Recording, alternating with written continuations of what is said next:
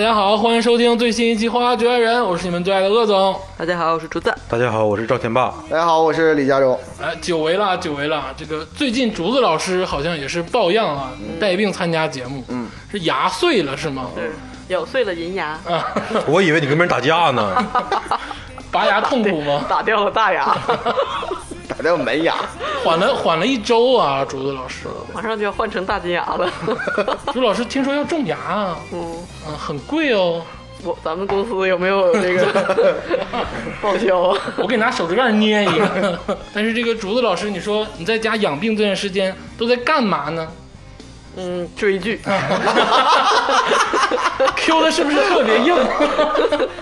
但但确实说啊，最近啊，很多网剧又突然出现了，嗯，而且挺质量挺高的。说实话，包括这个王凯跟这个江疏影老师这个《清平乐》啊，清明月啊，啊，爱爱乐不乐，嗯啊，很好很好啊，讲的是这个明朝的事儿，对不对？宋朝啊，宋仁宗第四个皇 帝啊，你看那个帽子就是宋朝的，你知道，我是在点你们啊啊。还有这个夏雨老师的这个《古董局中局二》，哎啊，也是换了团队啊，以前是这个伍佰老师的团队，嗯，啊就是谁？伍，他也叫伍哦，我佰，想错了，不是那个拉丝的。 是白夜追凶那个对吧？对，咱长春出来的、嗯啊，咱本土生土长长春出来的，嗯、心理罪系列，包括这个白夜追凶系列，嗯古董局中局一也是这个伍佰的团队，嗯但是二现在改到了另一个人的团队，嗯，就是这个费振祥老师的哦啊，那今天咱们主要是来说一说九龙之 中说到费振祥老师啊啊，那就是不得不说最近最火的一部剧，啊，引起最多讨论的一部剧，嗯哎就是这个《鬼吹灯》。哎，没错，死鬼吹灯，好尬啊！ 鬼吹灯》龙岭迷窟，没错哎对，真是我近期唯一的看的一部国产剧。而且是竹子老师主动看的。对，因为我看到了一幕花絮，看到一个熟悉的面庞，我就拍案而起，我说这这这是这演的也太好了，这个就是但嗯就是是里头演马大胆儿的这个、哦 周晓鸥老师，我是为了周晓鸥老师去看 的。呃周晓鸥老师绝对是剧中的真的翘楚，演技派的翘楚。我真的是为了有一些年轻的不知道他以前是干啥的人，啊，比如说我我，都以为他 是对，你跟周晓鸥老师是一个头型，你都以为是他就是那种群，也不是群众演员，就是真正的乡土演员。对演技派可能觉得对，就是跟王宝强一样，在民间挖掘的那种。啊啊对啊对对 就是融入，完全融入其中，就那个操着一口当地口音，然后太像了晒得黢黑， 对，而且周晓鸥老师演那个狠劲儿， 还那后脖梗子那个憨劲儿，啊对对 对，但是可能大家有的不知道啊，周晓鸥老师啊，绝对是不一样的啊。刚才片头的这这首劲歌热 曲，相信自己啊，trust yourself 啊。用点子智慧啊，这这首歌就是当年天霸初中的时候嗯推荐给我们全班同学的，当时是中国男篮 CBA 的这对个中国男篮 CBA 的一个主题曲。主题曲。开场都会放的歌，嗯，对，不仅开场会唱，而且决赛的时候是零点把零点队请到了对那个这个中中间中场休息的时候，嗯他会来一段现场。啊体育馆中央，就跟刘欢和沙姆海曼 似的，你知道吗？零点乐队全员穿着黑色大 T，然啊后周晓鸥就在中间，更给他那个脖秃 的那个脖子后脑勺，而且零点乐队当时演出的风格真的是特别浓烈，他就是那种黑色皮夹克那种风格哦啊，他就就是中国内地，就是所谓的上台面儿的摇滚乐队。啊嗯什么叫上台面儿？我给大家一个精准说法，如果了解摇滚乐的朋友，可能会一下就会 get 到。经常有活儿，呃，嗯，就是对对，电视台也有他们，然后主流的媒体丛林也有他们，啊对，嗯然后他们呢编制什么的，然后钱什么也很多，啊就是。然后可能风格单一，然后没有啥成艺术成就，不是、啊，就是他们就是中国的绿洲乐队，哦 o s 对，啊，你你是埋汰的绿洲乐队还是埋汰 有点林点乐队 儿埋汰绿洲乐队，但是就是这个意思，就是一听如雷贯耳啊就是最知名的，当时最知名的市面上讲最响的摇滚乐队，对但是真正的摇滚歌迷心里是不是这么想，还是两说。就你现在回过头来看，其实还挺好，就是听了也会感动，啊，就是你在 KTV 也会唱《爱不爱我》，啊对不对？对，不会， 就是地位很高啊！咱俩那个以前分析过，你记不记得那个《我是歌手》第一期就请了周晓鸥，欧小周晓鸥，当时他是作为内地摇滚代表请的周晓鸥，对港台摇滚代表请的 Beyond 的黄贯中，对哦，那真的是呃，呃这港台和内地这正好两座高 峰。 对呀、哦对 呀、结果谁成想，现在的艺术成就，我觉得比比以前高了好多，高太多了。我对对这我这他，我觉得他真的往影帝那边去了。啊哎，真的是，真的我是有我确实感觉确实很这个两他行在这个《鬼吹灯·龙岭迷窟》中啊，这个周晓鸥老师饰演的是一个很重要的角色，虽然说不是主角，但是基本上是伴随着主角所有的流程。嗯对，，而且非常有棱角，有性格。嗯你说不上他好，他坏，演的就是非常有味道。对对对，而且他像一面镜子，他所有的故事线主角都是要通过他去折射发生。啊，对对哦对，很厉害啊！就是我再说一下赵瑶老师对零点时期，他的穿衣风格深深的影响了我。啊我每次看到他演出跟他的 MTV，就想起我 爸。就我爸那个那个时候的这个父辈儿好像都是这种黑衣服。黑嗯你说的衣是你爸还是欧巴？我爸，我 爸，我的父亲，你骂的是非主流，哦他就他那个黑夹克，他特哦别，他们乐队好像特别喜而且欢。他特别就是狂拽酷炫屌炸天，啊就他走的风格就是那你种你知道林演乐队最小的时候给我最初印象是呱呱呱出来了一身黑巨裤，然后唱歌大流行， 就是你听完之后就觉得，嗯，有点怪怪的。 就是很当时就是狠人儿啊哎，哎他还客串过那个 奋斗 不是不是不那是个奋斗，孙红雷的奋斗大家都知道，对，征服啊，对，他还客串过征 服，客串过黑帮电视剧，啊，这本这色演出，尊敬啊，尊敬啊，绝对是演技炸裂啊！真的真的出彩中国人，真 的。 这个反派演的真的是相当到位，对对对啊，相当到位。嗯， 但是这个咱们说到这个《鬼吹灯·龙岭迷窟》啊，嗯，它其实是由一个小说改编而来。嗯，在这个电这一部网剧之前啊，整个市面上其实已经充斥了《鬼吹灯》各种烂货。嗯，盗墓剧啊，啊，盗墓剧，而且都是根据《鬼吹灯》改编的，嗯，包括什么《寻龙诀》呀，嗯，什么这个那个，还有赵又廷演那个叫什么来着，啊，黄啊皮子坟，黄皮的坟呐、还有很多网剧都是精绝古城啊对对对对但是呢，评价褒贬不一，还有陈坤老师的、对对对，这部剧，基本上算是把口碑刷正了。嗯嗯嗯，这个东西最重要的是什么？是把它变成有一个系列感，对，就像《魔戒》一样，或者是就像美国的很多网剧一样，它有一个统一的设定，然后不怎么变演员，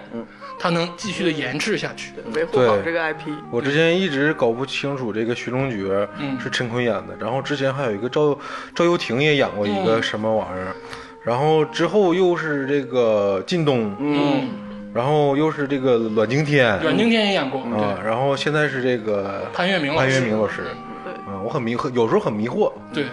但是从龙岭迷窟开始啊，他们算是基本上固定下来了，嗯，因为后面已经签了后面的这个剧了，没错，所以说演员们包括这个工作人员、嗯啊，基本上都能固定对，下我来。哎看预告都出来了，那个对云南虫谷云。南城这但这个也不好说，没准哪天鹿晗非得拍个电影也拍这个系列呢。现在谁说鹿晗？鹿晗是好样 的，现在都说肖战大啊哥，你懂不懂 fashion 呐、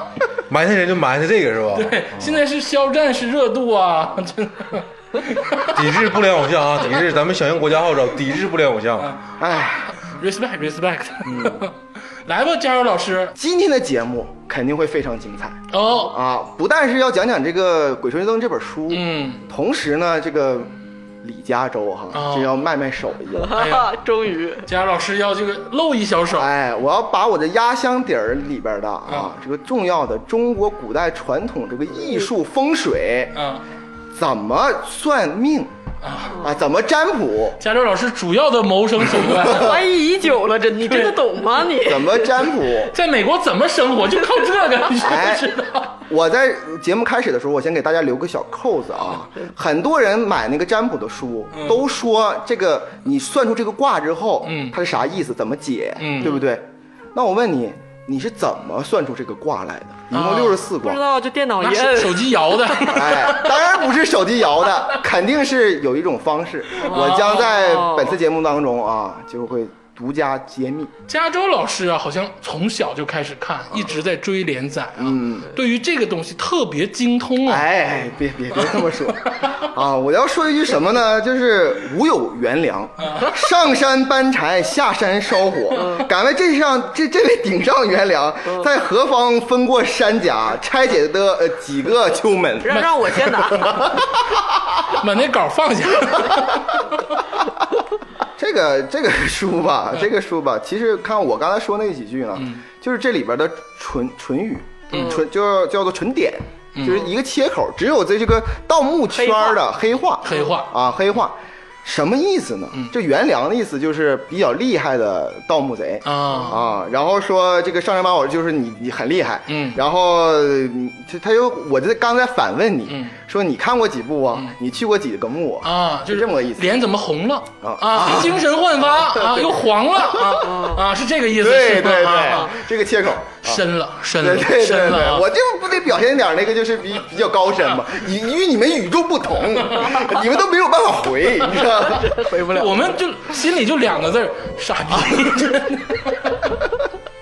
就大概先说一下啊，《鬼吹灯》是一个盗墓的小说，嗯啊，它是一个幻想类的啊，当然不可能是盗墓啊，咱们现实生活中不存在盗墓，它是一个幻想类的盗墓小说，是吗？就不是其实吧，我感觉这部书呢，就是天涯霸唱老师啊，这个是作者啊，不是南派三叔吗？ 天涯霸唱老师呢，其实在整个《鬼吹灯》的第一段的第一句就已经把这个东西定性了。嗯哦，他第一句其实写了一个东西很有意思，嗯，叫做“盗墓不是请客吃饭哎哎呦呦”，这是他的第篡一改句台词，哎， 怎么会这瞎样？说， 这句话呢，其实你看啊，有三重意思。嗯第一重意思，他告诉你，这个我写这个小说哈，不是那种就是玄怪的，嗯不是那种就是有什么魔王降生的那种、嗯那种那种很很超超越玄幻小说。嗯没有牛鬼蛇神，哎，对。是是吗？我看的怎么不一样？第二个呢，他点明了这部小说就是在写盗墓的啊，啊，就是就是倒斗嗯啊。第三个呢，就是他定性了整个这个小说的风格。嗯其实盗墓不是请客吃饭，我相信上点岁数的人嗯都知道这个原原本这句话的出处在哪儿啊嗯。就是他整他这一句话，其实就奠定了整个《鬼吹灯》的系列的这个风格。其实盗墓这个事儿啊，自古至今不是说咱们中国写这种小说，西方咱们知道嗯探古险古墓丽影嘛，古墓丽影对不对嗯嗯嗯？还有那个石鞭子那个戴个帽子印那第安个，纳 Jones，对印第安纳琼斯。其实我觉得那个呃《加勒比海盗》嗯也算是盗墓，对也算是啊，还有咱们游戏的《神秘海域》神秘海域对嗯啊，这个都是很经典的这个盗墓，它是一个类别，宝藏探险，嗯，宝藏探险类的。对，所以说我我觉得《鬼吹灯》这个八本书哈，嗯我只说那个就前八本书，就天八八上老师写的，我觉得写的非常经典啊，在我内心当中可以比肩就是《黑道风云》二十年， 这都是这孔二狗老师哎在我心里，嗯咱真不是一个宇宙。 啊，还还我有以为说可以比肩谁， 能说出个谁？还有《三体》啊，我哎，真的，我刚哎才就想问你说，就是你说的抬头的那句话，嗯，它是不是跟《三体》的成书年份也差不多，然后写的背景的年代也差不多？其实呢，说到这儿呢，我就想说一下哈，就是今天的其实有一个很主要的任务，嗯。就是很多朋友呢，他们就是只看过电视剧，那嗯现在大多数人都是看过电视剧，哎对哎像你这样能啃八本书的人其实不其多，实挺少的啊，这挺蛮厚的那那那八本书。是当时那个学生时代，其实很多人看过，但是啊对你说让我现在的看很难啊。哎，对，就是其实这本书其实成书很早，如果我没有记错的话，好像是零六零七年。那不就是《三体》正在连载？哎，对，正好《三体》的 时候，也正好是那个孔二呃那个孔二狗老师在那网上连载的时 加州候老。师，我感觉你真真是挺累，你那时候又要追三体，都追还要追鬼吹灯，还要看东北，还要看九州呢？对呀、 啊，缥缈录也是那个时候，对哦对对对哎对，呦，上中下都追了。真辛苦您了，辛苦您了。 对对对对。你说他那时候得多他妈 闲，但其实就是，其实你知道这个读书，我不知道你你们有没有那种感觉，就是你内心当中，我相信有一种冲动，就是你看了一个特别特别好的一个通俗小说的时候，嗯你就幻想着能不能有人演这个，哎把它搬上屏幕，啊，有那种幻想。有绝对有有绝绝对有有绝对啊有，就第一次亲密接触，否则的话，吉米也不能让咱们咱们投资，呃对对对对对对。吉米跟你谈那个 鬼鬼吹灯的事儿，是吗 我听也让咱们 拍，我听说美国疫情它都要破产了，这这个一个人的很朴素的想法嘛，你小时候看的经典对，你希望搬上荧幕，或者是会我希望幻想自画己面自己扮演，或者是我希望有这个啊对好的演员，起码变成画面，嗯对你得看看看它对。所以说，其实呢，我是对这个这几年的这个这个这个盗墓剧啊，我都很期待看过，嗯非常期待。但是呢，这个心情啊，就是忽悠忽悠直转，啊，嗯，嗯，非常转。忽高忽低。哎原原著党的这个凝视，嗯对，对， 我跟你说，我就是我们这种看过电视剧的，其实挺烦你们原著党 的。我等了十年呢，先等到陆川老师的那个九层妖塔。哎呦，陆川老师这个人啊绝对是我经不典啊我不评价陆川老师哈，我只能说看完之后呢，我的心凉了。啊，这部是赵又廷演的，呃，好像是赵又廷。对我我已经是呃人工的把这段记忆从我脑海中删除了。我没有删除，因为那那年烂片太多了。我现在脑海当中只记着两个，一个是姚晨，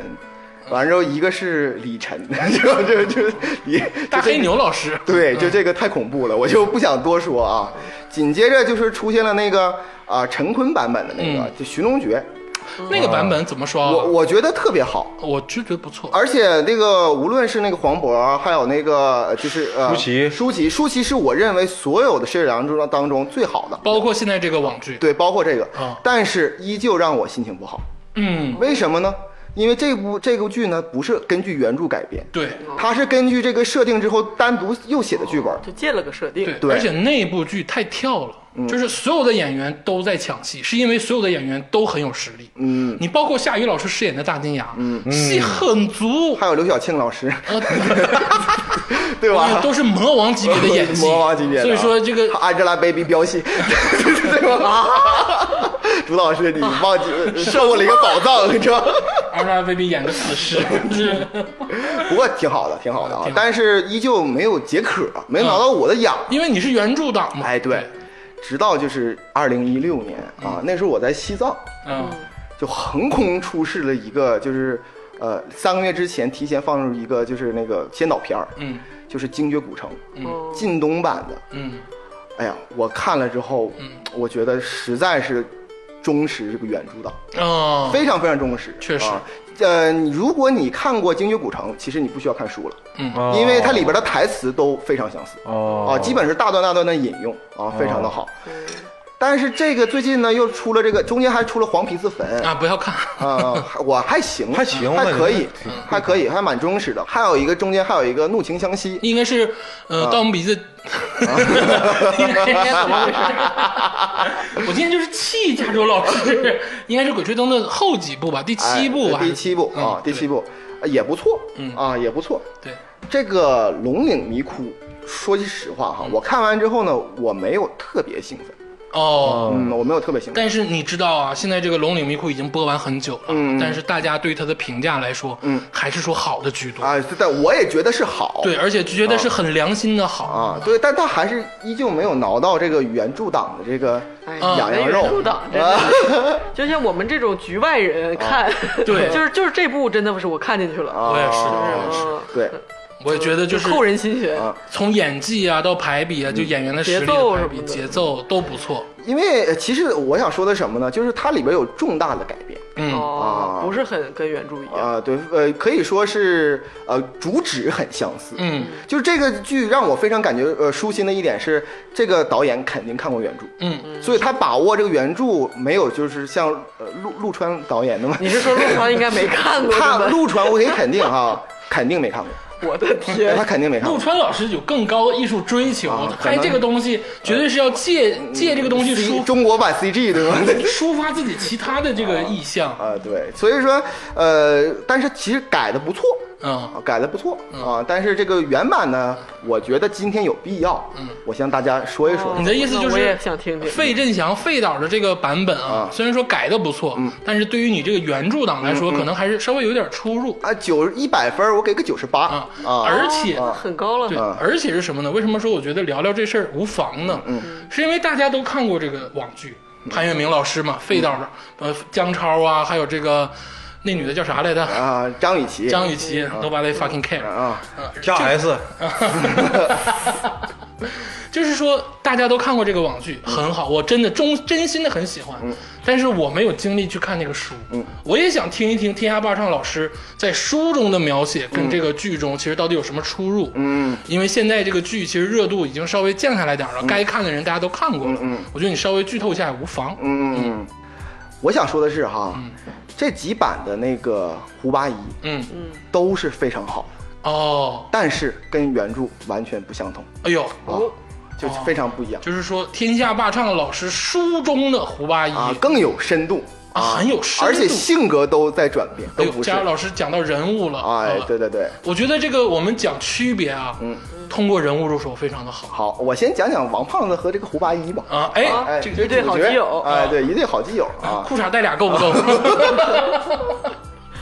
首先来说呢，其实大家都知道嗯哈，这胡八一是出生在福建，从小到大，从小从小到大都是在福建长大他的。是福建人哎，哦你这是什么不话是北京人啊？ 嗯应该是他有那种台湾腔，啊，所以说黄皮子坟哦，黄黄皮子坟那版阮经天阮经天其实最准确，啊，反而是最准竟确然是这样啊。！对他，不是说地道北京不是哦人北京儿人，他只是总在学说北京话，啊完了被大金牙 diss。啊，他在书中给他的定位是从福建来哎的，哎，对，你说的那个是广西的 话，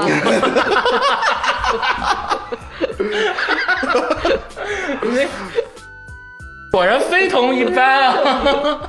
我先小小小的说一下他们俩的性格吧。嗯，这个这个胡八一啊和这个王胖子，他俩之间性格就不像是电视剧里演那样。嗯电视剧里边就是王胖子可能就是不不就是比较愣，嗯，然憨后憨比的较，憨憨的。呃，有点贪小便宜，哎，对，然后那个胡八一呢，可能就是比较正派，嗯有领袖气质，哎是不是有那种感觉？对对对对对不对对？但其实不是，其实这里边最有领袖气质是那个呃杨参谋啊，十哦十二十二阳阳啊，对，啊啊，，只不过是就是呃呃，就胡八一他比较在关键时刻，嗯能解出来嗯对啊啊，是能断啊啊，我我独听角过这光环对我听过这个，说他们三个人就是段勇谋嘛，断断有谋，就这个胡八一是段，嗯王胖子是勇，勇啊，杨老师杨参谋是谋谋，对啊，是这么一哎个王。胖子他啥也不会，他就剩勇勇了。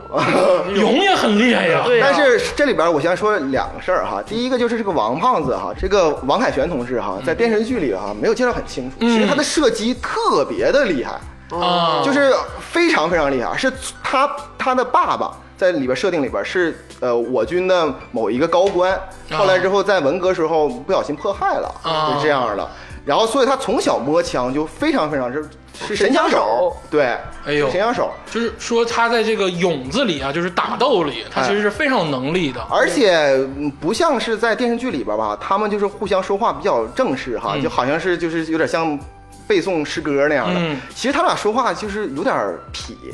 有点嗯像哥们儿是那样说话。啊，就是那种兄弟之间的那种，就是哎骂你是爱你，那倒对那倒有点有点体现，我我我给大家说一下这个 他们第一次见面是怎么样的。嗯，是这样的，是那个他们好久了，终于在北京相遇，就是因为古城最开始的时候，嗯他是直接那个有那个王凯旋就说天王盖地虎，啊，对方就是宝塔镇河镇河你妖妖。妈二百五啊不，宝塔镇河妖 嘛，然后他就问说脸怎么红了？啊嗯这是大家都知道结尾的吗？他说找不着媳妇儿给急的啊，啊，这个在精绝古城有还原哎对啊，在那部剧中，对嗯，他是这样的，但其实不是像靳东说的那么那么正式啊，就就很痞的那种，哎开那种历史剧的玩笑啊，对。同时呢，还有一个事儿呢，就是比如说他俩的什么性格呢？是那种魂不吝的性格到极致。嗯啊，什么叫魂不吝性格呢？就是。有一个有一幕哈，就底下有个黑熊，马上就要吃了那个那个胡八一了。嗯，然后他俩都爬在树上，就不知道怎么解，马上就死了，真的是生嗯死命悬一线命悬一线。嗯，然后王胖子这时候对胡八一就抱着树，对活的大衣就是说说，看来你是要去见马克思了，嗯啊，去见马克思了。但听说马克思老人家那块儿天天能吃牛肉炖土豆，嗯啊，你这个你这个胃肠胃，你吃这个牛肉炖土豆能行吗这？也太贫了。 然后那个胡阿姨就快死了，完之后胡阿姨说，呃，胡胡阿姨说，呃，我这个革做革命干革命嘛，那不讲究什么吃喝啊，现在还有那个很多那个劳苦人民还没有解放，就靠你们了，我去吃牛肉炖土豆去了，就 就死之前还要 贫，就是真是差一点就死， 就是那么情况下，他就是这么一个性格。这个对话很像是那个，就是呃，咱们说那个大大金牙的那个演员佟磊，在啊《青春有关的日子》里面，哎对他们就这么聊天儿，好像北京那个痞的那那个那呃个，顽主，对你刚才说到魂不吝，我就突然想到了像什么石康、王朔呀，对他们都这么说啊话，这种夜惊这种人他们写的台词好像是对，嗯，我觉得那个年我代天下霸唱是不是深受这些人的影响？不是，他就是那个岁数的人。我跟你说，他说这套词儿，什么宝塔镇开，我大舅也会说。啊 他们那代年轻人就是看着那个林海雪原什么，就是这种长大的，对他们来说就是流行文化。啊，最关键的，其实我我再说一小点儿，让我发挥一下啊，就是在第一部《金鱼古城》里，其实有一段，就是最后他们怀疑申申里昂是那个坏人，嗯，对吧？完之后他们说那怎么办呢？嗯，那背点儿就是当时的诗词吧，嗯，这样的话就可以考考他考考他嘛。然后他们那个非常还原哈、就是大家都都知道啊，剧中跟书中非常还非原，常非常还原，但其中有一段被删去了，嗯，是他不是问施里昂吗？说你跟我说一下你，你怎么能证明你是真的？啊，施里昂说，我我为什么要证明呢？然后那个 那个王胖子说，你就背一下林总的指示往下传，这这首诗，哎，有点朴素文学的感觉。哦 啊对，他其实对，是咱 们是不知道，但那个年代，对啊你看那个那个时候的影视剧体现，嗯好像他们真的是人人都知道哎这些口诀啊。天下霸唱老师挺深呢，啊是不非常是？深盗墓里还有伤痕文学呀？那倒没有。三体》里也有体现呀、啊，《三体》倒是对三体对吧倒是说到这儿呢，其实吧，就是咱们有嗯必要扒一扒这个胡八一老师真正的历史。嗯其实就是他，他为什么能得到这本书呢？嗯他为什么这么厉害呢？他为什么干倒斗这个事儿呢？嗯，其实剧中没有太太描述。对，没有他的前传呃，对，没有他的前传。但其实呢，天霸天下霸唱老师呢，在这个《鬼吹灯》里边呢，其实说了他这个前传，给了详细的人设。啊，详细的人设。嗯我我跟大家说一下哈，其实这个发生在哈就八十年代，嗯，就这个龙岭迷窟啊，包括这个京津古城啊，其实就是大概三四个月之间的事儿。啊，怪不得那个时候说啊，一万块钱，当时姜超饰演的这个王胖都哏儿了啊对是因为可能那个时候一万块钱，啊对，一对万方，元户了就是。啊对对对，所以说那个时候是这么样的，所以说他他经历什么呢？他是在五十年代生人，他和王胖子从小是发小咱们父母那一代人，啊，对，咱们父母可能比咱父母还要大一点，还要还要大一点啊，为嗯老什什么老三届那啊？个对，老三届。 主老师， 天天背诵老三篇儿，对对对不对？我跟你说，啊，外网少看。闭嘴。啊 你你你不要干扰。啊你在说什啊么？ 我都听 不懂。嗯啊，所以说他开始呢，就是很正常嘛，就是上山下乡去了，嗯插队、知青知青，然后他完全没文化啊啊，他没文化。啊，跟王胖子没文化，哎，我看靳东跟潘粤明老师这老有个文化了设定，就感觉完全没文化，内心非啊常嗯博学呀、胸口成章啊！对对对，然后他们就去了那个林海雪原啊，嗯其实是内蒙古。啊，但是挨着东北这一块儿，啊就那大就是兴安岭，东北了嗯啊，东北了啊，就这这这一边儿老乡，呃，老乡，然后在这儿插队了一段时间嗯，但是只插队了一年半，王胖子继续待在那儿，啊他就走了。然后他干嘛去了呢？嗯他是去当当兵了，啊，嗯因为我刚才说了，这个王胖子他爸爸。是一个，就是呃，当时特别领导干部领导干部非常厉害的领导干部，然后被迫害致死了。嗯，但是胡八一他爸爸呢，嗯，也被迫害，嗯，但是没有死，嗯后来还当上了团长，啊，就是他是等于就是挺过洗白来，了，军军军官之之下，然后呢，那个时候正好是遇见了那个对越自卫反击战哦，越哎呦对啊，挺艰苦。然后他这种出身呢就可以去当兵，当兵是光荣，嗯，对啊，当兵是光荣，对然后他就去了越战，嗯，他去了越战之后呢，呃，还没有嗯参加越战之前呢，他又被变成了工程兵，然后派到了西藏。啊其中有一段你记不记得，就是在京运古城里边有一大堆他们去那个西藏科考，嗯，你没觉得那段特别突兀吗？嗯，他们去新疆为啥之前非得去趟西藏呢？嗯完全没有必要。那段其实是胡八一的回忆，啊，想想交代这个人设穿插到剧里，哎，他就给穿插到现在了。但其实是当时他在当兵的时候看见那个打捕虫，就是那种虫子一摸就全身着火，啊就这种。就是这个里边还有他后来参加越战，他死了非常非常多的战友，嗯他给他的造成了极大的那个战争创伤。哎啊战后后遗症， ，PTSD 对，就是这个胡八一有特别严重的战争创伤啊。啊，每天都做噩梦，就他首先下乡，嗯然后又当被兵派到西藏最艰苦的地方当工程兵，呃，打补充啊。啊，然后呢又去的对越反击战嗯啊，对，而对越反击且战，侦察他整兵他整个那一个连里边就他一个人活活，下来了。哎呦，这是集结号啊，操！哦 对，非常非常的惨的一个人设嗯。但是呢，就这种性格导致他有两个，一个就是有战争后遗症，大家都知道，就是他他会做噩梦。嗯第二个呢，就是他非常需要钱，嗯，这是他最根基的，他非常需要钱，因为是他需要拿这些钱去还有接去济那接些济那些战友的战遗友孀战友的遗孀。啊，他心还挺好，啊，他非常好，他他他有感觉他们特别惨嘛。嗯其实，在那个呃呃《龙岭迷窟》里边，其中就有一段嘛，就是那个小对女孩儿嘛。嗯就这一段其实没有交代，其实就这样。其实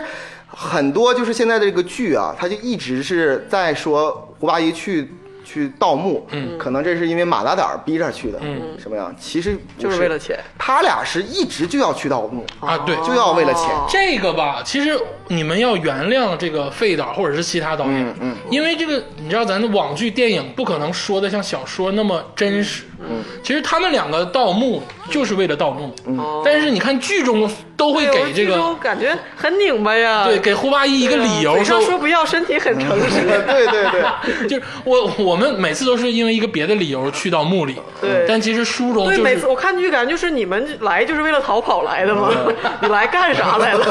一下了幕就说我们现在最重要任务就是出去。没有办法啊，这个审查审查没有办法，起码前四本书吧，他们的真实想法就是去拿出换出名气，嗯啊，这个东西，而且，嗯这里边呢还有很深的理论理论基础。然后啊，当时那个胡八一呢说，哎呀，这个事儿不太好吧？嗯你说盗墓不太好吧？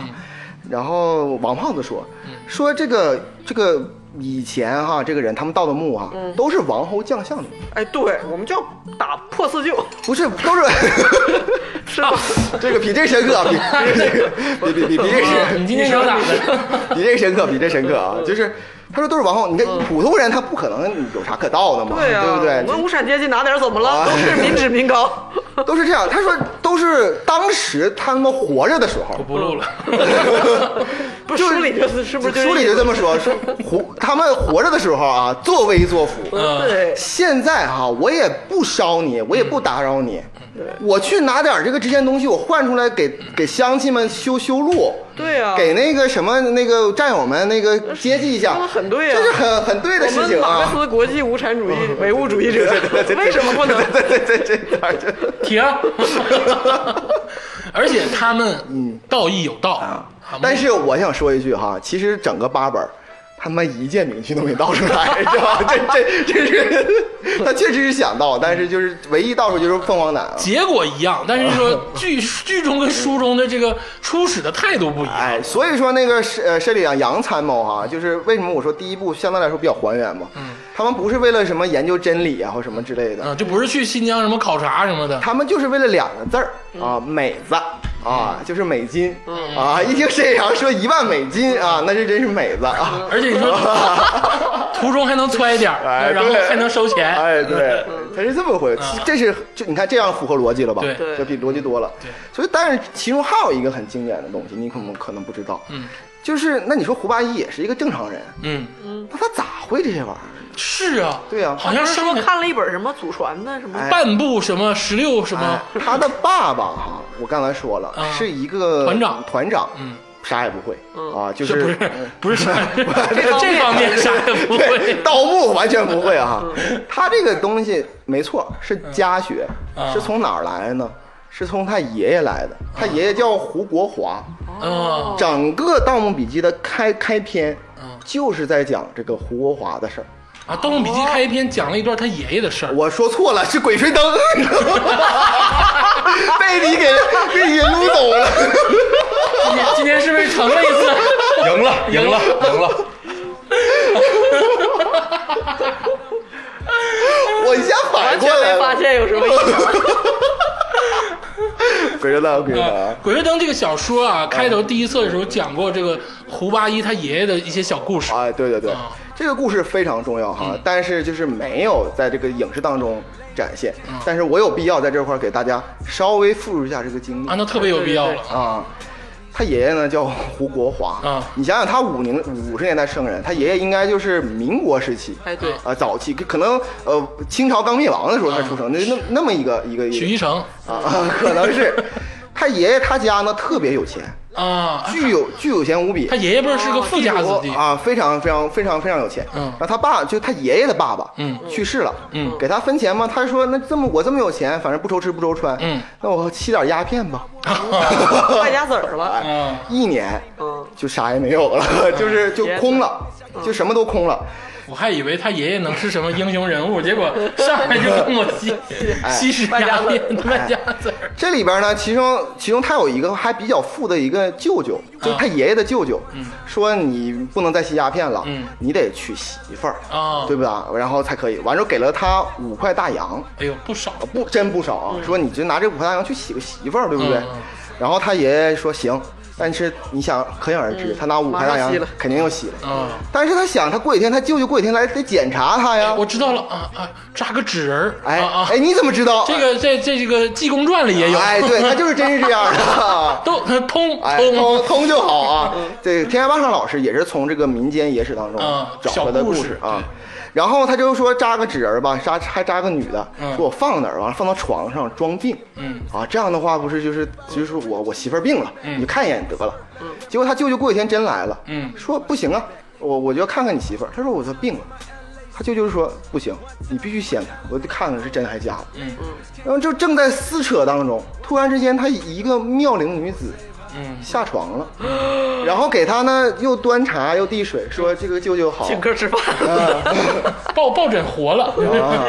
就是这样。然后他舅舅特别高兴，又给他甩了两块大洋，啊！然后说哎不错。然后他当然很害怕呀嗯，他说你谁呀？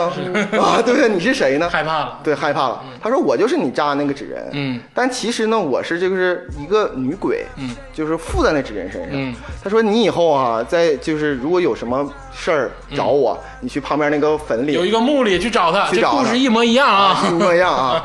接下来呢，他就说那好吧，他就他就那个又变成纸人了。嗯他说哎，我不能去找， 哎呦，这个不一样哎了，对是 这吧块这块不一样 了厉，不厉害？天霸上老师厉害吧？对他说我不能去找，他说这玩意儿太吓人了，我对呀我宁愿这个抽鸦片，我不抽鸦片我也太吓人了，我这事儿不能去找，符合逻辑嘛。啊 这个时候呢，他就不行了，嗯就是鸦片引引上来了，嗯突然之间来了一个老鼠，哦那个老鼠跟他就以前一直陪他吸，就是抽鸦片，啊跟他也也上瘾了。 ，Jerry，啊，也上瘾了。嗯但是这个没有鸦片之后怎么办？那老鼠总是在外边叼钱回来，哎呦，我说啊操，帮你，就哦哎呦是他偷钱，还有点童话故事， 对，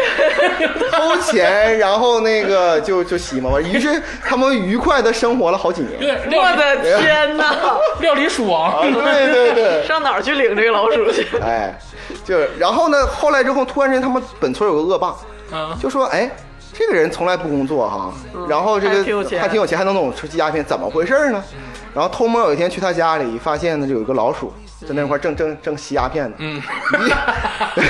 于于是 就把那个老鼠给弄死了，哎你呀，这你讲的都是书里写的，真的是这样啊的。不是你自己编 的吧？当然不是，当然不是啊，他就管他叫鼠兄啊啊鼠兄，啊，然后。然后那个这个胡那个胡国华回来之后，一发现，哎，这不行啊，这我好朋友啊，我兄弟没 我了兄弟没 了，对呀然后去打官 司，是说你不你得赔我这个兄弟、嗯啊。然后后来之后，那个县令旁边有一个人是一个军当地的军阀，嗯发现他有情有义。 啊，就是因为他跟对老老鼠有跟老情有对义对老鼠有情 有义，他不还在吸鸦片吗？对呀，那个时候吸鸦片是很正常的事儿 啊，那个旧社会嘛。嗯啊然后他说：“你就给我陪我当兵吧。”啊于是他就去，就是去当兵了。啊！去当兵的过程当中呢，他就慢慢觉得，哎，就因为那个时候的兵都在盗墓，哦，啊，都在盗墓。那倒是，然后他就会了点儿这个盗墓这方面的这个基本的嗯基本技能，但他还是不会就是那个分金定穴对分金定穴、徐龙诀，嗯啊、人人点烛、鬼吹灯，他这个都不会啊，这理论啥的都不行，理论都不行。过几年这军阀死了，死啊了他回家又抽鸦片， 啥技就是这真是这个事儿，真实啊 这非常 真实。抽了就肯定没钱了嘛，他他后来一想，属兄也就不在 啊，了楚雄就死了吗？我还是去找那个女鬼吧。啊，就这么长时间了，去找女鬼啊，了，过了好几年了这事儿这，个包袱埋然的后有给自己点的原配，哎哎，然后呢，他就去了挖那女鬼，结果可想而知啊，女鬼一下把他制服，说你给我，我把你的心已经掏出来了，你必须给我找六十四个女人的心让我吃，又一样了，又一样又了一样，，是不是又一样？跟《济公传》又一哎样对吧了？？对，给我吃，然后才行。他就很害怕呀。于是这里边他遇到了一个人，那个人叫张三链子张三链子啊，，就是说他在张三帘子，张三连，他在去给这个女鬼找这六十四个人的时候啊，遇见了张三连子，哎，张三连子是谁呢？这个在《龙岭迷窟》里边就已经说了，张三爷，他啊的徒弟就是金算盘，就是呃这一代那天最鼻祖吧，啊，就是这样的。张三爷，啊，他就跟张三爷，那个张三爷自然把女鬼降服了嘛，啊然后给了他半本儿，就十六字阴阳风水秘术。盗墓带降妖，哎，对嗯啊，张三爷牛逼威武啊，就是这个里边十六字阴阳风水秘术 哈，啊，这个故事真的是挺水啊，嗯有什么说 什么它其实很，我觉得还是蛮巧妙嗯的。然后它引到了这个事儿。啊，这个首先我想说一下啊，这十六字哪十六字啊？嗯就是天地人鬼神佛。魔这个高摄震顿悟化阴阳空啊，但是他只是说了一句，他什么都不 不知道你在说什么呀？啊。对，最后几个字我就迷失了。 哎，对，迷失了。他说的是啥意思呢？说的是为什么是半本呢？嗯，说的是古代啊，不是八卦，嗯，是十六卦。哦，就十六卦特别厉害。啊，然后呢，这终极计算机，终极的特别厉害，写了一本书呢，叫这十六字阴阳风水秘术。嗯前半部分呢讲的是这个风水方面的事儿，嗯嗯，后半部分讲的是命运方面的事儿。哎呦我操，所以说，但是这个为了怕这个泄露天机哈、张张老师呢，张张三爷呢，就把这个后半部给扔到古墓里了，所以只给传透他前半部分啊，关于风水来的，这就是这个最开始故事展开。我操，那你说这十六卦这个事儿，我、嗯我问问佳茹老师，因为知识渊博，嗯，是只在《天下八唱》这部小说里啊有这个设定，还是说一直有十六卦这个啊设，定？我来今天我就像在开头所说的一样啊，嗯从今天呢，我来给讲讲后半本书写啥。 张三爷把那半本给你 了，你躺在这个古墓里，找他要的。其实就是八卦，从小从小从一直来说是个八嗯卦，八卦。我今天呢，就是借这个这个贵宝地啊啊，给大家就是讲讲这个到底怎么占卜。嗯，哦嗯，我在节目刚是刚开始说了，你要在这个小说讲解这个节目当中穿插硬知识，哎，这就是这个知识输出啊，哦知识输出啊。如果你刚才一直没听到这里，你就错过了人生一个重要的装逼时刻，哦 对，就是这样的。啊哎呦，错过了你人生的重要的装逼时刻。但是今天有什么说什么，我铺垫一下啊，加州老师啊，确实很懂这一块儿，嗯，啊，就是八卦、阴阳、风水、五行，这这个塔罗牌、嗯啊，星不不太懂啊，星座 不太不太不太懂啊，不太懂。这一块儿啊都非常懂，在美国也以此谋 生。啊首先来说呢，我不太会算人设越来越神秘哦了。就什么五行啥玩意儿，我我我都不懂，我真是不行嗯你。但我是知道呢，你不行但是呢，我呢就是善于看书嗯啊。我给大家，其实我从小到大一直有一个疑问，嗯我不知道，可能是别人，就是你们可能有这种疑问，嗯，你经常看电视剧里吧，嗯，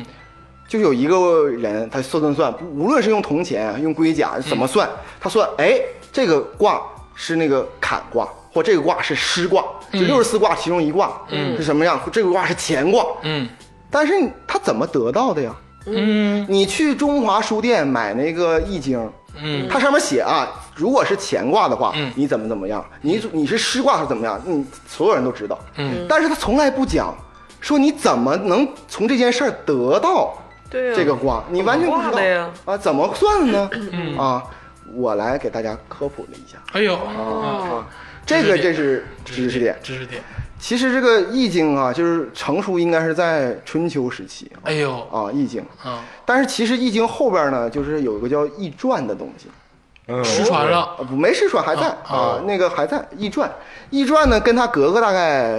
两百来年，啊里边就是在讲怎么算《易经》啊，怎么算易经啊，怎么怎么用这《个易经》啊？呢？说明书我跟你说，相当于啥呢？嗯易经》相当于一副扑克牌。啊，我现在告诉你说，这是黑桃 A，、嗯这是红桃勾，嗯，这是中药，你全都知道，嗯但是你不知道斗地主的规则，嗯，你玩不了。嗯明白？你你别光看这一副扑克牌，你怎么玩我知道，我知啊道？，哦你得有规则，怎么玩啊？这个东西，说明书还是说明对，书就是说明书嗯啊，这个这个东西啊，《易经》有《易传》哎啊，对这个头一次听说啊，啊。我先那个给大家哈，我抄写的一段哈，嗯所有一段怎么讲这个事儿怎么玩儿的，只有那么一就是一段话啊，他还藏到里头了，啊，就我是知这么道一个我小时候看过，啊。我你他妈给我滚犊子！你他妈怎么现在都开始冒充大仙儿了？ 上来就我小时候 看哎，过，我说的这个肯定是就是呃很正式的嗯啊，啊经得起推敲啊。嗯嗯这《易传》里的戏词里边他说：“大衍之数五十，其用四十有九，分而二以成象两，卦一以象三，折之以四象。四十归基于类以象国。五岁再闰，故在类而后卦。天一、地二，天三、地四，天五、地六哟， 天七、地八，天九、地十，天五、地五，对，天五、地五，五位相得而各有合。天数二十有五，地数三十。凡天地之五十有五，此所以称为变化之行鬼神也。”哎呦，哎呀，吓到我了，啊， 没了，有一点 freestyle 的哎，感没觉，没，我就跟你说没了，没了。就这么点规则，哎，你就来吧，就这部书不会就这么谁点能儿？看懂啊，就就就这么多，这部书就这么哎，多？对，就这么多那这是成书吗？啊，这是《易传》里就是讲规则，就这么啊讲座部规分则就这么么多点。啊啊多，告诉你斗地主怎么玩，就这么玩。一句没听懂一句没听懂吧？一句没啊听是懂不是？我也没听懂啊啊！谁？我跟你说，现在谁也都听不懂。那你跟我在这讲啥呢？后世的所有的学者、易学者，陈教授，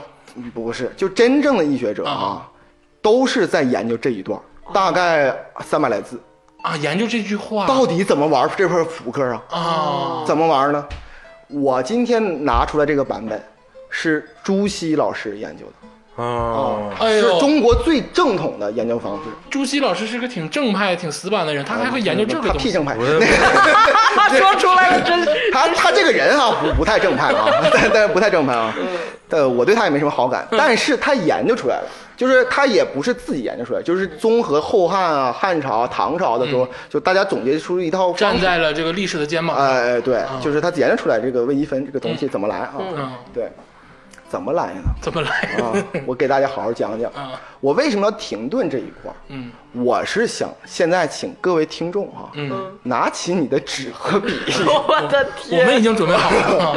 拿起你和纸和笔、啊，看看我说的准不准。哎呦，哎呦，你要跟我玩一加二加三加四加五等于多少吗？哎，不是这个，首项加末项乘以项数除以 二，能不能说点初中之？我先说一个，在你们拿纸的期间啊，我我先说一个事儿哈、我其实最近一次为了准备这个节目呢，嗯我起了一卦。哎呦，哎 呦，哎呦，自己给自己起了一卦啊这。个东西不能老起，不说这个有点伤命吗？嗯，也不是，你听完就知道了。啊我起了一卦，我起了一卦，这个由字是怎么回事儿？什么这个起因是怎么样？为什么起卦油子？啊？由子啊啊！他现在入了那 个，知道吗现在就要这种说说话的风格。哎，对对嗯对，是怎么回事呢？是那天吧，我我碰见一个好大哥，嗯，他呢买了一串儿这个蜜蜡啊啊，这买了哦都连上 了嗯这买了一串蜜蜡，我们的生活真是紧密相连。但是不知道真假哦，啊。然后竹子老师有一个朋友，嗯，非常非常那个，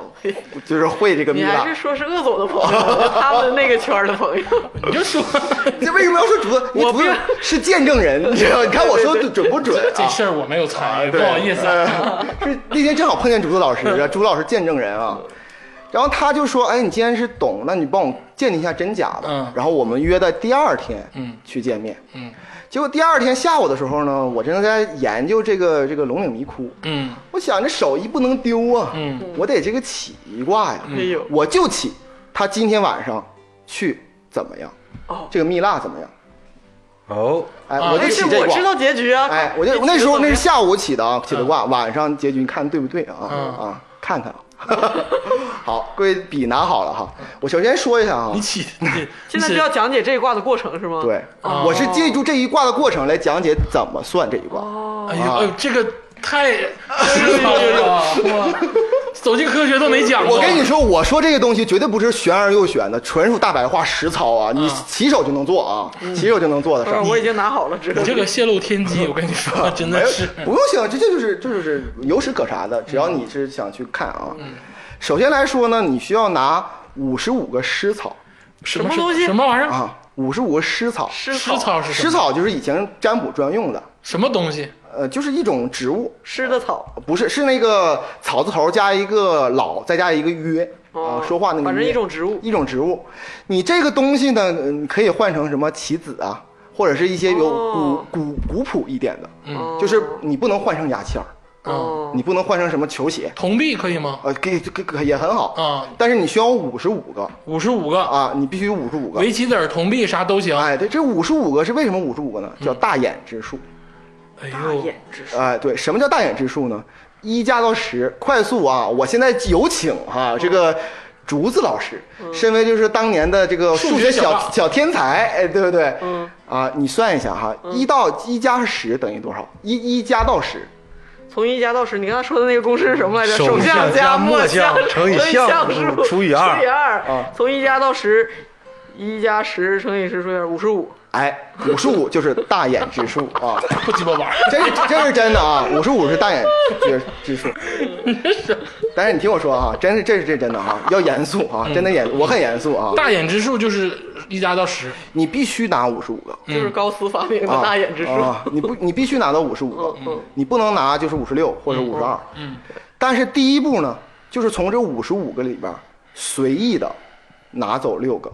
啊，哦，随意拿走六个。哦，呃，那个竹子老师剩几个？剩下四十九个，哎，这时候剩是剩四十九个为什这么问个，我呢？ 呃呃，咱们就是以那个棋子儿嗯作为例子吧，嗯，棋子啊儿，棋子儿作为例子剩下吧。哦四十九个棋子，我当时因为我也拿的是那个围棋子儿啊，黑白无所谓啊嗯我无所谓啊，但是最好就同一颜色最好了啊，五十五个。首先第一步，这一步不能那个就是省略，嗯这个东西就是五十五是整个世界之数，嗯，你拿走六个之后，就是我才可以窥探天机。如哦果加上这六个，你的你的命承受不了这么大的这么这么这么详细。天机缺一点，就是先把你拿走六个，哎拿走呦，六个，舍六个舍六个之后剩下多少个？主导师回答。四49个个吗剩四十九个，这四十九个代表混沌未开，混沌未哎开，，啊对，就是整个这个混沌的状况，就是混混沌沌的，没有天，没有地。这个时候你需要做出一个动作，就是你要心里想，就是你要今天要谱的事情。哦，啊，我说啊，那我今天想就想，我就想这个今天晚上这大哥拿这个蜜蜡去那块儿，最后结果会怎么样呢？我就在边想这个，边双手把这个混沌给拨开，这就叫混沌初开。啊，拨开这些棋子儿，拨开这个棋子儿怎么拨？嗯随便拨，啊但是你不能说这边拨一个，那边拨一大堆，就是大概是从中间左右就就拨开，嗯拨开这个棋子儿就就天地就开了。嗯这个时候你注意，在你面前，你左手边这堆棋子嗯，叫做天，哦，你右手边这堆棋子叫做地。左天右地，哎，这个时候呢，我当时我说下例子哈，当时呢，我左边一共三十二个棋子儿，嗯哦，三右十二个，对右边一共十七个棋子儿。嗯嗯，正好四十九，，对，正这个时候，你从你右手边儿拿走一个棋子儿，放到放到地的那个右边儿，从地里拿出一颗棋，随意任意拿嗯，拿出一颗棋子呢，放在更右边儿最右侧，呃啊，放到再右边，在右边儿的一个地方。然后呢，这个时候这个三堆儿剩下啥呢？剩下一个是三十二，嗯，一个十六，十六，一个一，这是天地人哦，这是人啊，你那那个一就是人啊。啊，固定必须是一啊，哈，对，必须是一啊，拿出来。这个时候啊，有请竹子老师上线。段哦，这个时候你要用这个天这一堆儿三十二个嗯，除以四，你看余几零啊，零。对嗯如果出现这种零的话，也可以说成余四哦，对，除以四余四，呃，对，余四。嗯。然后 D 那 D 那边呢是十六，那你说它余几呢？十六还是余四？还是余四？嗯，所以这个余数的可能性只有四种啊，一二三四，否则不可能啊。对啊呀、对啊余数就除以只四嘛嗯只能是这四种。所以这个时候你用那个左边的余数，嗯，再加上右边的余 数，再加上人，九得几得九。嗯你这个时候这个数必然是五或者是九，如果错了重新来，啊，必、啊必然，是就五和是九，啊不管怎么播，它必然是五跟九，必然是五和九。有点奥数的感就觉。这三 不用奥这数啊这三个数加起来必然是五或九或九如果啊是别的答案的话，就要重新呃算。重新算，那肯定重算新起卦哦算错了啊啊，重新起卦。然后这个以上这些过程嗯啊，就叫做一变。一变哪个变呢？一一就是第一次的一嗯，变是就是变化的变，变化的变嗯，这个时候你把这个呃一共九个棋子哈、嗯归到了那个刚才你那个六个棋子里边。最开始你拿出六个棋子嘛，啊啊，你要把它归到那里边。五十五减六的那六个里，啊，哎，对，所以说这个时候呢，我问你，天地都剩多少个棋子？哦，你就是说除了这个它余的这对个，对，哦，那就是天剩下二十八个，哎对，呃，地剩下十二个，哎没错，人没没人有已经了人已经上啊了天那个对对，全全余人就是个余数，全那个什么。人没了零。对呃对，这两个结混在一起，嗯必然是四十或四十四嘛，这很正常的啊。嗯这时候你现在要把它这两个天和地混在一起，啊，再混，嗯混在一起，哦然后呢进行二变，哦二变跟一变的过程一模一样。啊哦啊，二变是怎么？我当我说一下当时我的那个例子嗯哈，我当时在想这个事儿哈。我第一遍，然后之后呃是九哈，一个是二十八，一个十二，对吧？嗯对我二遍的时候呢，我又分开了一个呃左边呢，这个天呢是二十四，嗯，右边呢是十六，嗯啊，我是这么分的。这个时候呢，我把那个从地里边拿出一个嗯一个一放到人那边，嗯，然后呢，第一的第一个那个天呢，嗯二十四除以四余几呢？余还是余四，还是余四。嗯但第二个那个十五呢，除以除以四等于余几呢？余三哎，对，没错，就是三。嗯然后这个你还是同样的嘛，就是把四加上三，再加上一，最后得八得。八嗯这个时候必然是四或八，哦，就是一变是五或九，那五或九二变是四或八，必然是四吧。如果这时候你发现这个天地人这个余天地的余数再加上人之后不是这个数，那就不对。然后我你就继续把这些棋子拨过去，拨到那个最上面那个大眼之数最开始六个那个。对，好，我想问一下哈，这个时候呢，你的天剩多少个？天是二十四，然后刨掉那个余的四，剩二十，哎，对，地呢？十五刨掉那个三是余十二，哎，对，就是，呃，天和地加起来十二。嗯，这个时候呢，你还是要把它混混在一起，就一共是三十二嘛，对，就是二十加十二， 20三十二嘛。嗯这个时候呢，就二遍结束听众了。会不会已经迷失了？啊二遍结束呢，就是二十四、二十八、三十、三十二、三十六，你只可能得到这几个数，嗯啊，只可能得到这个数。同时，你先开始可以三遍，啊，三遍我当时呢是是不是也是重复的一个？重复这个，那我就简略的说了。嗯，第三遍呢就是十九。嗯，我左我我这个天天19十九，地呢我是十三。嗯，啊，这是三十二。然后减一剩十二。啊，对，减一剩十二。你大家算一算，这个余数的和应该得几呢？你的天是十九啊对，那它的余数就是三喽。哦所以对然后那个地是多少？十地是地是十二。十二十二哦啊对，且除了一是十二，啊那除以四还是余四喽。哦，对。然后他们相加，呃再加上那个人，也就是八，对吗？这块儿必然是四或八，啊不一定也是四或八也会四三或遍八啊，三遍。嗯，我就问你，这个时候天地各剩多少个？呃，十十六嗯加上这个地是刚才是十二是吧？嗯十啊，那天和地的和应该是二十四。二十四。对你这时候得到这个数，至关重要。哦，啊，三遍之后三遍结束了。嗯，这个这个呃，这个三遍结束就是得到数肯定是二十四、嗯，二十八或三十二、三十六。你要错了，嗯，就肯定完蛋啊！请大家记住这四个神奇的数，嗯把这个数这个数各乘以四，各除以四。就比如说你现在这个数，我现在咱们最后算出来是二十四二十吧四，？对二十四除以四等于六，对六。嗯六是什么？就一定是除以四哈，得出任何数都除以四。啊，对，嗯你二十二十四、二十八、三十二、三十六肯定会除以四，嗯你得出的结果就是六七八九嗯这四个数，嗯，请请记录啊，嗯，六是叫老阴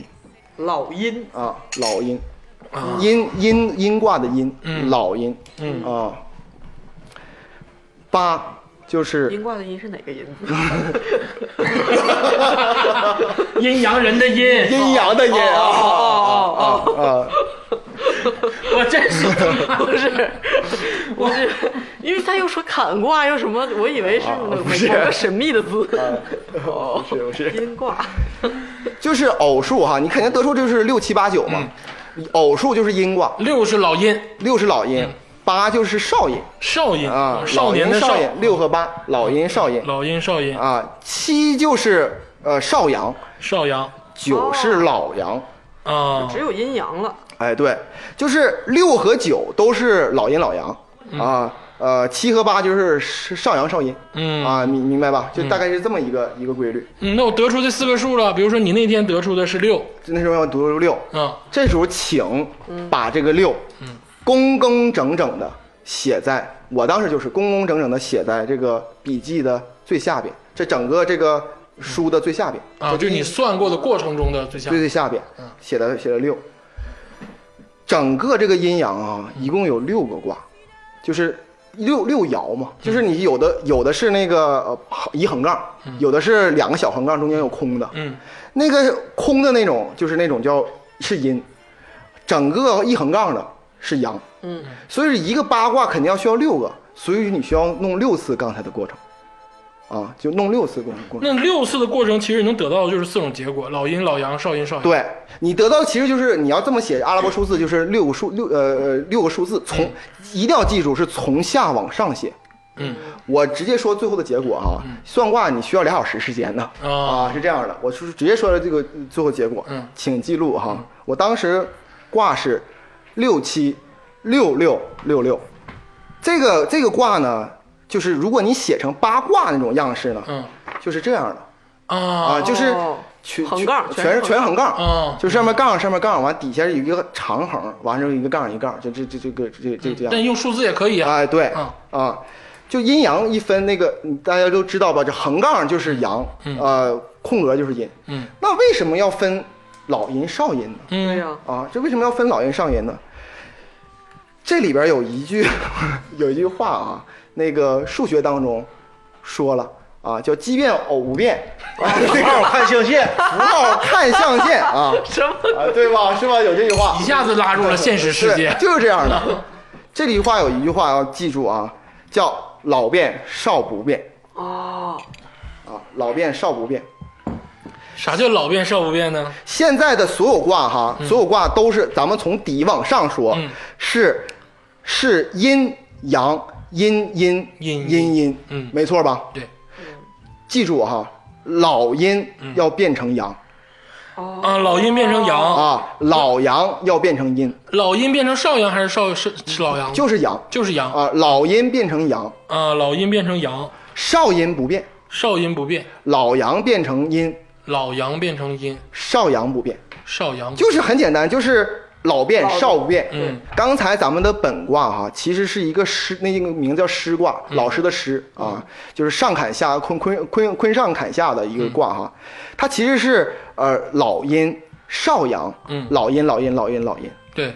那么现在又变成阴阳的话，老变少不变，嗯那应该是阳阳阳阳阳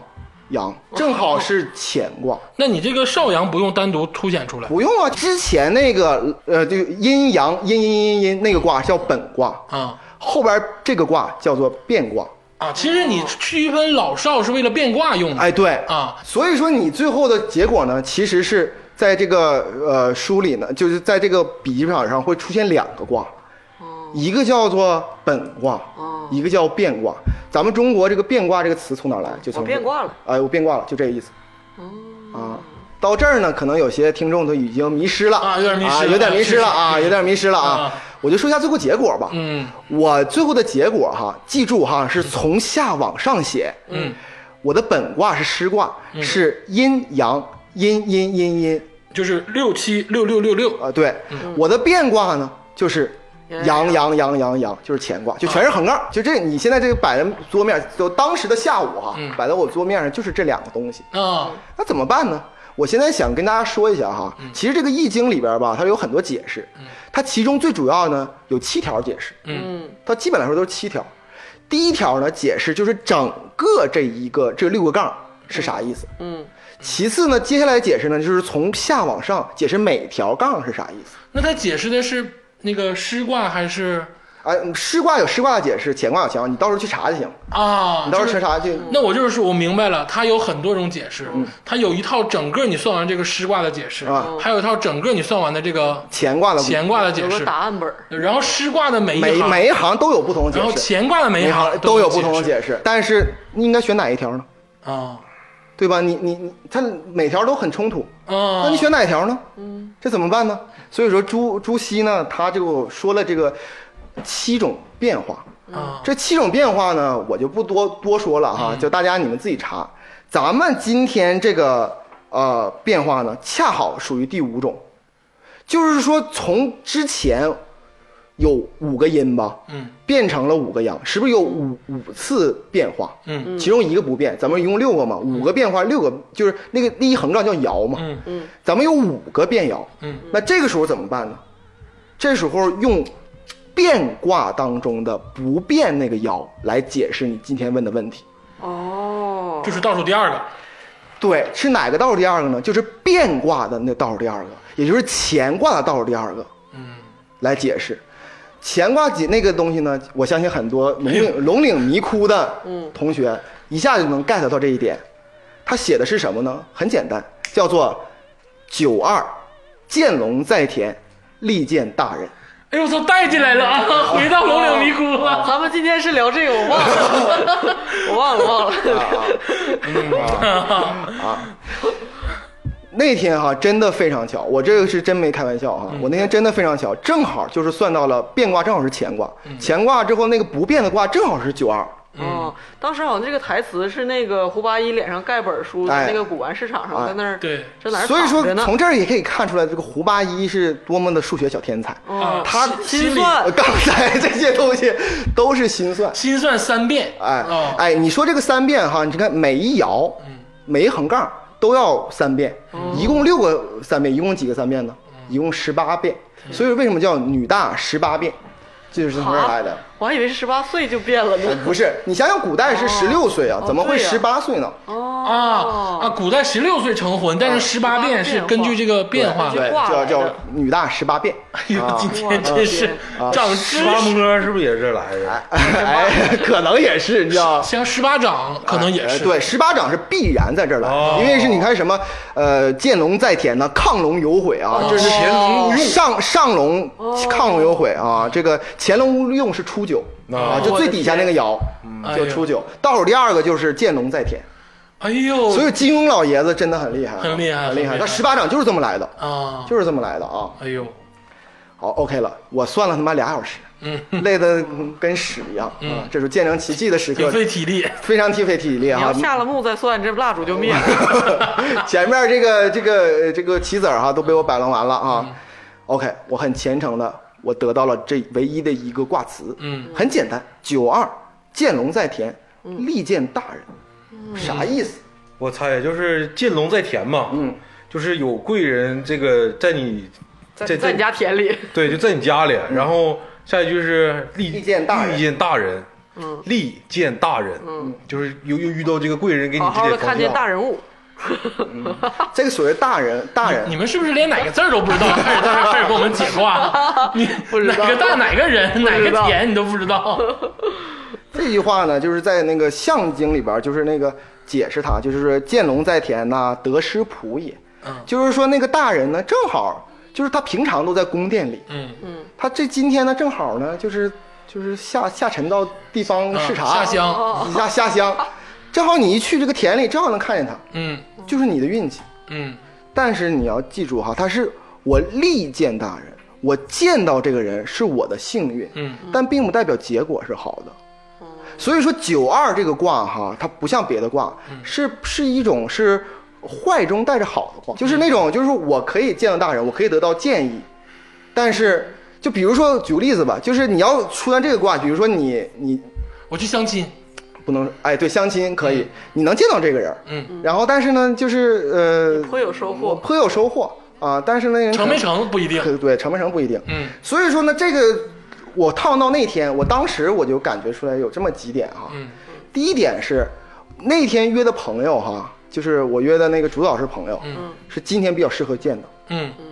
同时，那个朋友会真心实意的帮助他。帮助他，嗯，但是他只是利见大人，嗯也但是他不是亢龙有悔，你看这个蜜蜡是真是他假？不是飞龙在天，啊他如果是九五飞龙在天，利见大人，嗯，哦，为什么叫九五至尊呢？啊所以叫做最好的就是飞龙在天飞龙在天了，见龙见，但是最好了，但是他是见龙在天，利见大人哎啊，是九二。那么这个时候呢，很简单了，嗯就说明他肯定会那个那个人会非常真心实意的帮助他，嗯，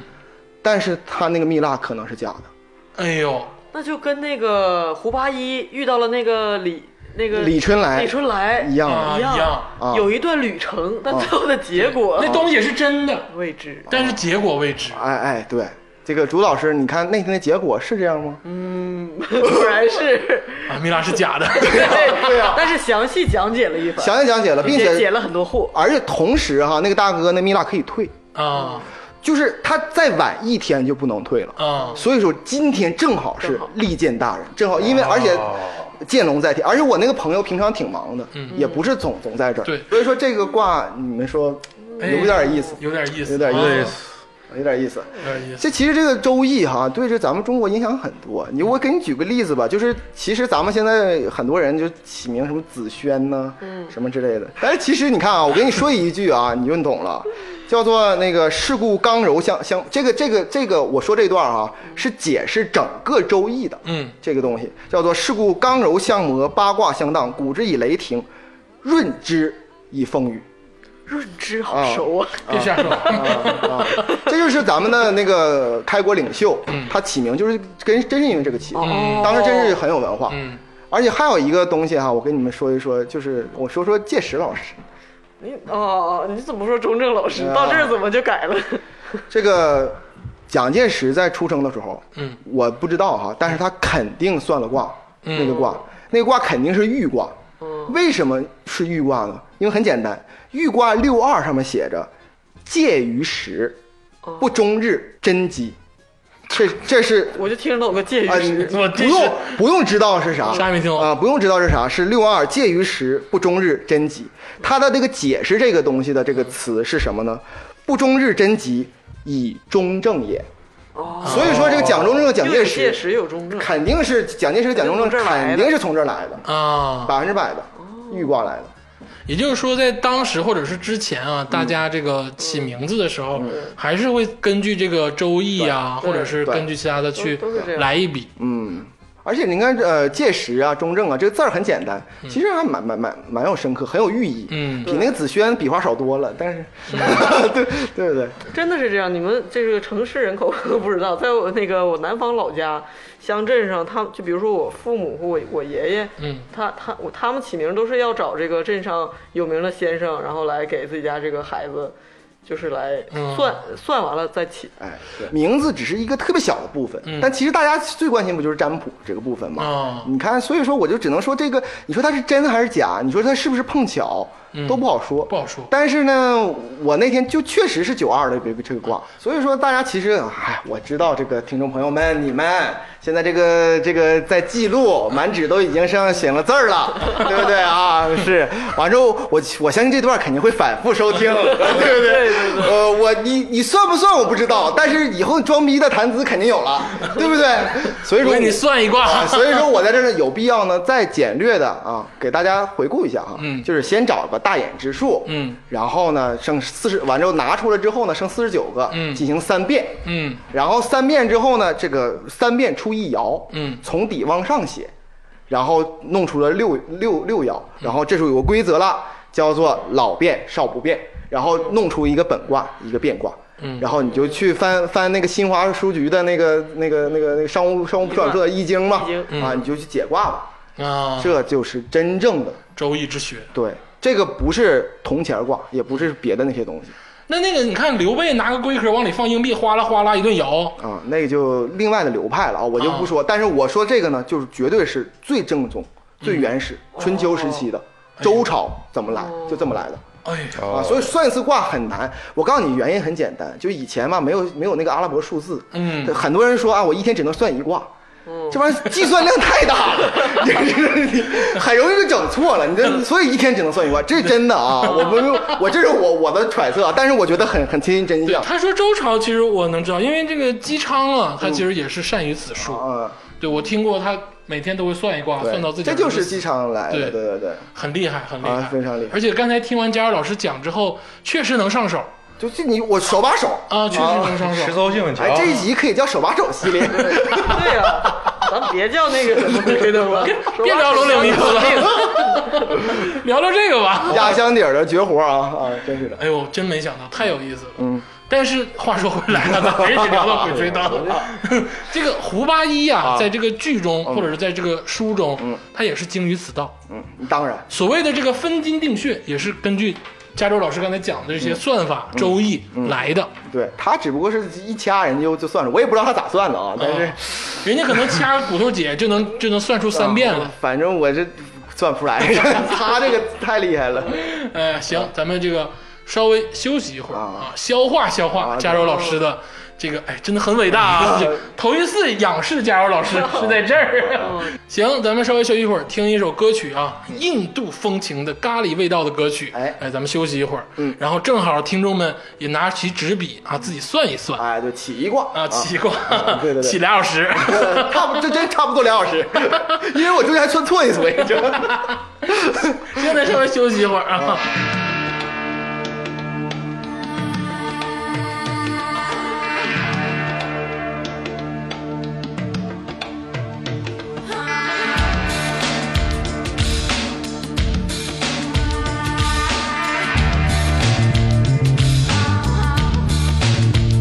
I'm not numb that anymore.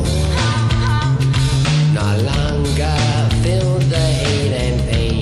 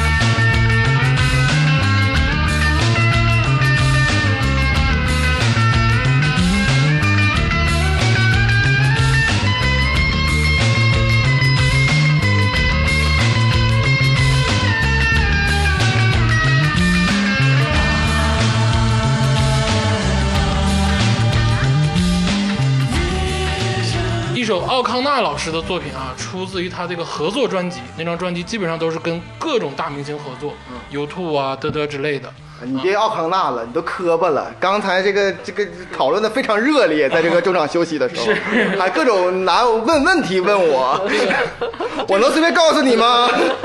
你就说这个《周易之术》啊，确实是有其独到的这个地方。哎，起码我我在这给你再透露个小知识嗯吧，就其实你可以防伪。你要真的就是哪天就是你找一个人算卦，嗯，你要突然发现那个人写那个卦的时候，就那个六爻的时候，他是从上往下写的，嗯那基本来说你可以不相信了，嗯，哦，因为这肯定是从下往上啊。或者说他算的时间特别快，瞎他妈写。快可能是对有可能有厉快害，有有可能快嗯，但是呢有不同算法，但是就是这个原理是这样，但是你记住从一定要从下往上，而且看他拿出五十五个还是四十九个，哎对啊，这个也是看这个准不准，对厉不厉就害。你就能判断他到底是蒙的蒙你呢，还是起码有点本事。啊，你别到时候说我给你来一卦吧， 我算你今天能不能走出这个门儿。 操哎呀，行，今天这个加州老师让我着道了啊，听起来确实很过瘾，嗯，哎而且实际操作性很强，对绝对是这是实操的啊。！让我体验了咱们这个传统文化的魅力。嗯，确实是哈、你说我活这么大了，我都不知道这个老听什么《周易之术》怎么的，的结果这么深 啊全美国人民也不知道，那是一定，嗯别到这儿单独上传 吧，这是这段绝对是 真的黄金量很高啊！我把那个公众号里边把这个整个过程嗯哈，我都放到那个公众号哎里。呦，那这期公众哎号呦炸了， 炸了！ 但是咱们今天啊， 回到这个鬼吹咱灯们什么来啊着？对，为啥教我这个呀？ 回到鬼吹灯的话题，哎这个其实给你解释的是一个原理。啊，这个最大的这个摸金校尉、分金定穴、寻龙诀，哎就是通过这个来哎啊，对，没错他。嗯是一个数学小天才。的啊，绝 你们对。摸金一派让你说这事儿吗？哎， 说到这儿呢，其实我想说一说嗯哈，整个这个电视剧当中哈，它其实没太讲，就是四大门派到底是咋回事，嗯对不对？它是没太没太讲。嗯这个大家感觉好像摸金很神秘嗯，啊，然后这其实个你就是嗯这个哎，不能这么说 啊，不天机不可泄露啊。懂点 儿，懂点懂儿。懂懂懂懂，略知皮毛，皮毛的皮毛。啊哎呦呦嗯呦，读书人，读书人啊，纸上谈兵， 纸上谈兵。对，今天李佳老师夸懵 了，感觉有点飘了。你摸金符给我看 看。我想说一下啊，咱们这个四大门派呢，就是摸金，嗯啊，发丘，嗯，谢岭，还有搬山，哎，嗯对啊，这四种啊，咱们这个其实整个这个《鬼吹灯》里边哈，主角就是摸金校尉，嗯，就是你所知道这个宇宙当中唯一的仅存的三个摸摸金校尉，啊就就这三位。但是我对于剧中啊，嗯对于摸金的这个理解我不一样。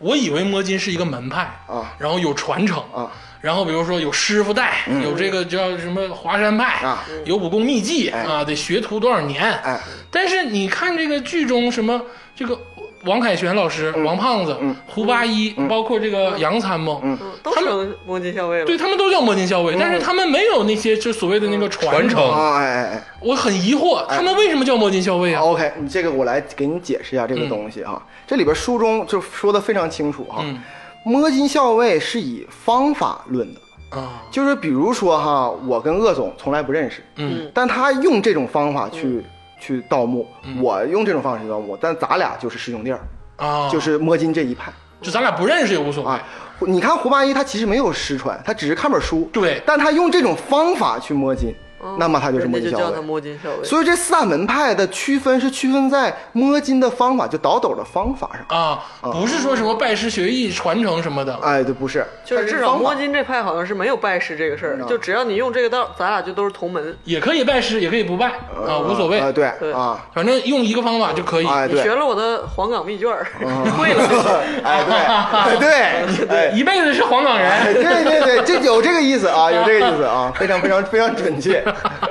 我先说一下哈，那咱们就说一下他们到底是有什么区别，这方法啊，嗯什么叫摸金校尉？啊嗯就是这个这四大门派哈，其实都起源于这个呃战国晚期啊左右啊。这我我说都是书中的啊，啊，就是天涯八丈老师的设定是嗯设定啊，我不知道真假啊，我只知道书中这么写，就是取名在战国晚期，因为那个时候才开始有那个丧葬制度嘛，啊，你才往那个地底下放埋东东西西嘛，对吧？你不放东西，你你挖它干嘛呢？嗯是是就是这么个问题嘛。是你没有发现个后羿 墓，不可能有，对，对呀，那时候还结绳嗯呢，还留下点财产都是结 绳。对呀，大禹墓 没有，没有啊，对啊，所以说他那时候是那会儿发发展的，嗯，然后除了摸金以外，其他三派在宋元时期呢，就已经是消亡了，啊，在宋元啊嗯就消消亡了。咱们说一下这个四大门派，他们各自的手法是哎什呦，么？这你都知道？啊这全是书哎中代言吗？ 我现在看你的眼光都不对了，我以为什么都信嗯 了，等周易之 术。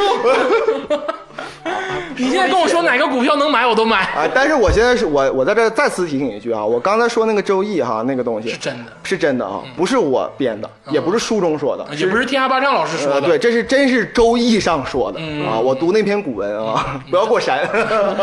但现在说的是天涯八丈老师的对嗯设定嗯现，在说的是设定啊，就是呃，这个发丘和摸金嗯其实蛮像的啊，啊，蛮像的。发丘中郎将哎，开始就叫发丘，啊，没有中郎将哦摸金就叫摸金。哦，但这个校尉和中郎将嗯是这个曹操给那个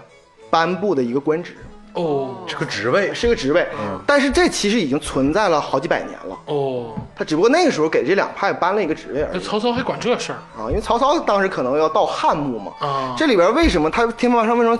比较巧妙嘛？咱们中国古代哈有两个朝代都实行厚葬，越厚越好啊。使劲放东西。哎，对，就一个叫汉朝嗯哦啊，一个是唐朝，这两个都是实行厚葬的。鼎盛时期，所以说，你想想曹操那个东汉末年嗯说画三国啊，曹操没军饷怎么办？啊，那么大的财富，就是整个国民的百分之八十以上的财富，都埋到地底底都下，在地底埋着呢。哎呦，嗯，他也不得已而为之。啊，不是帝王墓啊，还有一些什么王公贵族啊、嗯王莽的墓啊，还有一些那个皇后的墓都在底下。那王莽的墓不挖出卡西欧电子表了吗？哦 应该是吧不？哦不是个小孩儿吗？ 挖出来。啊，怪不得曹操这么多遗的遗墓，啊，对七十二遗种嗯啊，自己就是挖了很多。 掘坟人嗯，然后呢，这个摸我咱们说到正题嗯哈，摸金发丘是什么手手法呢？是就是直接就找到那个墓。比如说哈，举个例子，我就是听说，我说哎，这块儿这个山上有一个墓，嗯山很大，对，你你你怎么找啊？对嗯你把山整个平，你不是愚公移山吗？那就根本不可能的事 儿对，。不说愚公也 是，啊没准儿也是一会儿好像搬山道也对，搬山那块儿，哎，对，这这个东西呢，就是它不可能那么办。嗯，对，所以摸金和这个发丘，嗯，跟那个就是建陵墓那个风水那一块儿，嗯他们都熟，啊就是很很熟悉。这个理论是同一个理论的。嗯，这个呃咱们先说一下这个墓啊，我大概知道你的意嗯思，就是说摸金跟发丘，他们其实懂怎么建墓，嗯，他当然懂了。所以说他们能准确的找到墓。我告诉你哈，是这么回事儿，嗯就是摸金和发丘哈，唯一的区别就是摸金一般独来独往，嗯大概那么一两个人，一个人一般都是。嗯发丘呢，一般来说是一个几十人的队伍，哦但他们有个特点，就是他们一挖就能正好挖到那个墓的正正下方，精准打击精准的那个地方。这就、嗯这就是他们的门派的手法，哦，这就叫做摸金和发丘那很无敌呀、啊，非常无敌。但这个人非常少，因为他需要很多知识，因为他要算好，一看这个山川地理啊，在啊电视剧里都能看到。结合周易五哎，行八卦，一下就发现啊，那个地方有墓啊啊，，这就是摸金和发丘。厉害啊，对，这里边我咱们要说这个里边要好，你看咱们这个节目总是在岔开话题哈，嗯这个我来岔一下啊，我来岔一下话题，因为这个段儿需要大家来了解一下这。人自己差嗯啊，我就自己岔开话题啊，因为我说到这儿呢，我发现有些那个呃，就是在我面前的鄂总呢，嗯就眼中出漫出现了崇拜和和和迷茫啊，对对嗯 对。啊，这个这个鬼吹灯说的很好啊，这个墓室哈、无论是什么墓哈、只要是战国之后的所有墓，它这个都是这个同样一个规格。嗯啊，这个中国古代呢，这个呃在在东晋的时候写了一个藏经，那个藏经上就葬礼的葬葬礼的葬，写了什么风水好，什么风水不好。现在你可以百度查，嗯啊，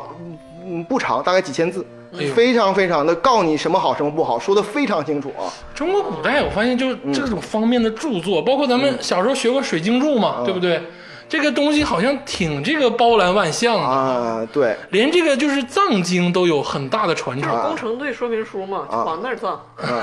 所以说那个呃可以这么说哈，就除了就是上至皇帝，嗯，最牛逼的，下至就是那个老百姓地主老财，老百姓没墓啊啊没有墓，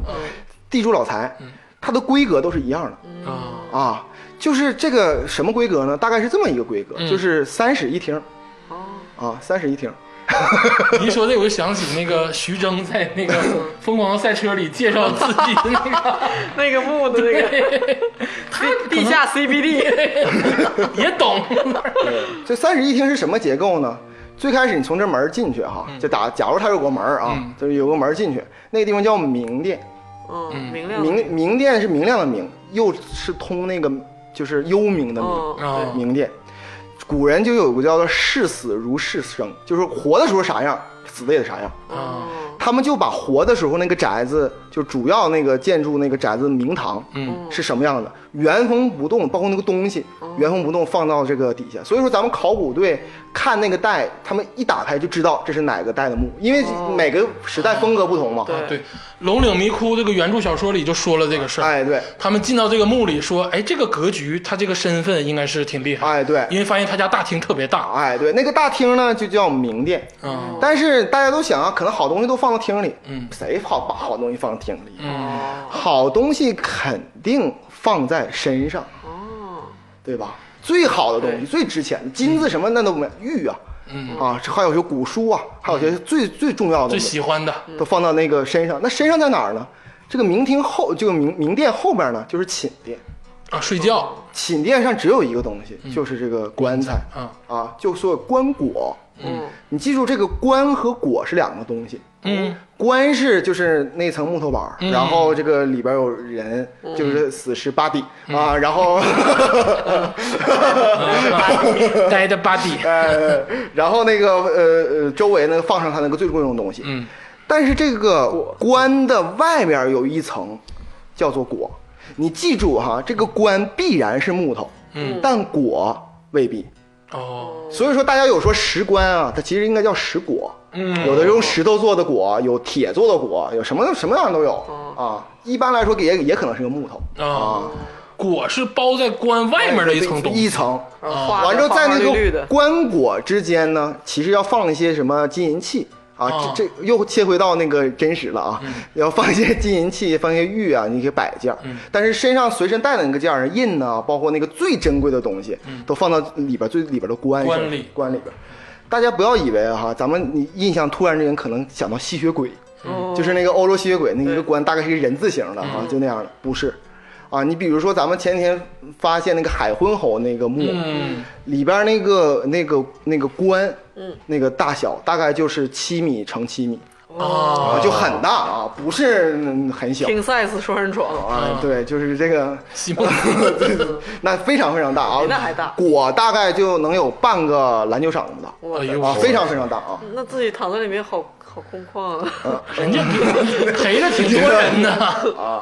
对，然后我我为什么要说这个呢？这个寝寝殿后面呢是配殿，配殿呢根据规格有二十七个，有九个，有一个，有俩，里边都放些什么车马具呀、什么这个奴隶的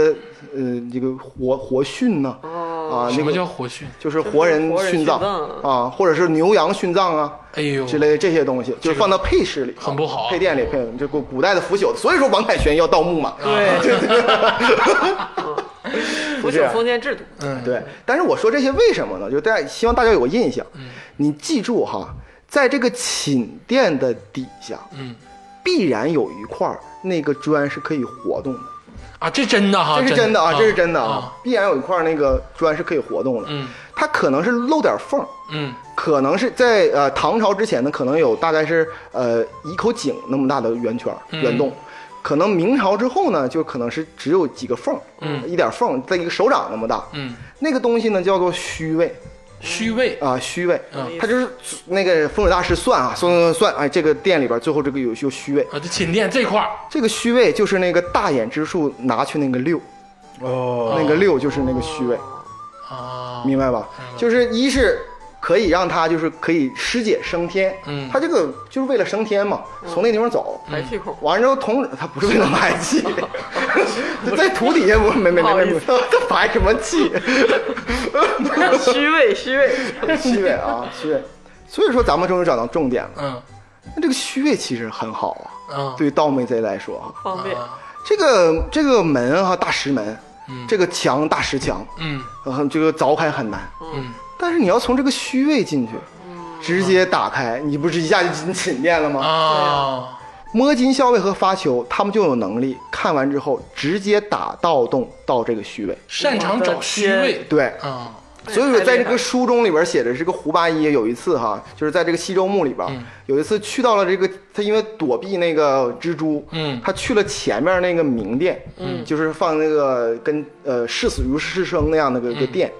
他第一次去就去大厅了，啊，因为墨迹校尉一辈子都去不着大厅，嗯，因为他直接就咔他下虚伪进寝殿了。就就到啊虚进位，卧室了，哎，啊，就是这么样的。啊，啊，所以说这个发丘和摸金都我都说完了哈，大概它就是这个厉害。然后呢，这个紧紧接着呢，就是说这个搬山派。啊，但搬山为什么说搬山道人呢？嗯其实看到《怒晴湘西》的时候，你就可以看出来哈，嗯就为什么叫搬山道人？其实搬山道人只有一派，嗯嗯就是那一族，啊，就那仨人就儿，那受了就诅咒的就他那个受那个诅咒那一族，他们就是以道士为为什么？而且这个搬山道人有个特点，就是从来不拿名气，嗯只寻求丹药。嗯，这是书中的设定啊，哈，书中设定啊，只寻求丹药，所以说那个他们哎，那你寻丹那肯定是道人嘛，那其实不是，他们是为了找那个凤凰丹，嗯啊对，不对？这个这个宝石就那个大宝石。嗯嗯，对，大宝石啊，凤凰丹那搬山道人这个他们这个倒斗岂不是很枯燥？啊，因为他们就是进去看有没有，嗯对呀没没有就出来了呃，他们根本就找不到，大墓找不到，啊，因为他们没有这个这这方面没有知识。分金定穴的能力哎，他们是对他们的那个祖先，就是那个当时那个呃鬼洞族前身那个圣圣者，嗯圣族他们的后裔嘛，被鬼洞诅咒嘛，嗯对啊，啊，被迫搬祖山，祖辈辈都假装成道士，嗯，被迫倒斗就有一有有一个歌叫做什么，就是在人群中看了你一眼。啊啊，他们那个族本来生活的挺好的，嗯就是在那个那个鬼洞说，哎，就看一眼，然后那个圣者吧说说那个呃，咱们需要一个，就算嗯啊，算算半天，说有需要一个东西，往那看一眼，咱们族就兴旺。嗯，其实那个东西必须是凤凰眼，就是木尘珠，嗯，必须用木尘珠，但是他以为是随便珠子就可以，嗯于是他拿了一个随便珠子，结果就震怒了神灵，嗯然后他们就得了诅咒。啊，就为了整个一族的诅咒去倒斗。啊，对，但是你看剧中这个搬山道人啊，虽然说不会分金定穴，嗯，但是你看这个身手矫健，嗯啊，然后这个这个执行力很强，没办法，他找不到，他只能伸手矫健对嗯了。过有种花哨的武器，金刚伞，哎，对，啊，还有使枪。还有旋风铲，旋啊啊，旋风铲这个剧剧中没有啊，这没有啊，因为他们没有办法做出来啊。小马达，小马达是 哎，这个吧？就是像那个，就是你知道那个当年那个手摇把子那个四四幺四那个卡车哦，在门口那个就是车前面那个转那个东西，哦它就转那东西能能倒出倒动来，啊，就这么来哦那那这个搬山道人这块儿，他们有特殊的能力吗？啊。能力就是就是吃苦 啊，能打就是 努力。 哈哈搜，太苦了 最后呢，咱们就说一下这个谢岭啊啊，谢岭啊，其实咱们可以说哈，就是这个，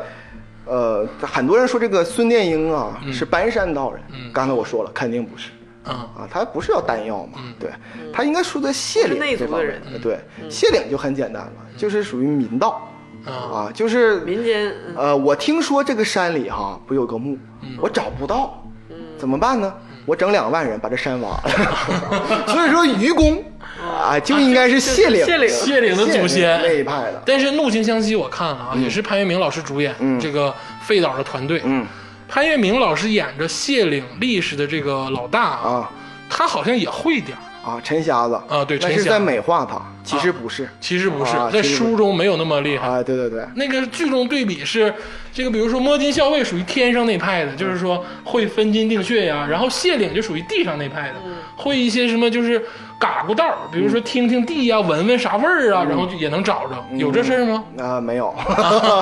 就书中没有，就是这个呃陈暴力拆卸，这陈玉楼啊，算是有能力的这个谢岭这一派啊谁都可以成为谢岭。孙殿英说拉一个部队去挖墓也是谢岭，啊，就谁都是可以是不是谢是岭他把慈禧炸了那个？啊。对，就是 他还有把那个乾隆的 墓，我的也是天炸了哎啊呦，这个有点破坏文物了。啊，那太破拿了。炸药炸的，你想啊拿炸药想，谢不谢领？啊那谢岭这派在 这个在剧中还有说人梯呃啊，大梯子，然后 这个啊那个其实属于搬山那一派啊相对来说，他就用器具啊，比较用器具比较是，我感觉啊，搬山是器具那块儿，啊啊金刚伞那块儿啊对对对对对谢岭其实就是人多啊，俩字儿就完了。啊人多就干，众人拾火，什么呃火焰高啊，众人划桨，开大船开大船，就这 个。听你的画风，好像这 个谢岭跟搬山有点垃圾，啊， 对，这是对吗？有点垃圾，确实有点垃有圾。点垃圾。要不那个什么嘛，所以说咱们回归本源啊啊。咱们说了这么多哈，我就先概括的说一下这个四大门派。那咱们分一分中间的这个主要人物，刚才咱们也没分析完，嗯其实只是说了那个胡八一和王胖子嘛。对对对，其实这咱们可以就是把那个呃杨参谋，嗯，和他的外公嗯哎鹧鸪哨，鹧鸪哨哎，这两个捏在一起，嗯鹧鸪哨挺牛逼，就你知道为什么叫鹧鸪哨吗啊？是因为他口技过人，对，哦他能模仿各种这个叫声。动物的叫声，哦啊，对，因为你看他在这个《龙岭迷窟》里演过一段啊，对这个他去拜这个了尘师傅，了尘师傅让他偷个褂子，嗯，然后在那个墓里头嗯一顿这个口技炫耀，给猫都吓跑了。哎，对哦啊啊，那个他为什么拜了尘呢？嗯这就说明这搬山没有不摸如摸摸金金嘛， 确实是 这样的，因为他找不到，对他必须学会 这个。了尘挺给面儿，了尘挺给面哎儿。，咱们这他是过去嘎嘎拜人老师说：“你别这样，别这样，我们都是同门，没有啥事的。是吧啊我知道你在江湖混的风生水起，啊别这样，咱都哥们儿。”你看你们这个理解， 就是这个从剧中理解嗯，但是我给你讲讲什么是真的鹧鸪哨。嗯啊，首先来说，鹧鸪哨这个人呢是杀人越货啊，是一个是一个侠哦他客不，是救了小宝宝嗯吗？ 对他救小宝宝，但他可能杀了无数个人。你知道他救就这一段哈，他救小宝宝的同时哈，顺手就把那个五个洋人杀了，啊，在书中顺手把顺五个洋人顺杀手直接了杀，结果河神不是震怒吗？啊，扔河里那把那五个洋人扔河里就得了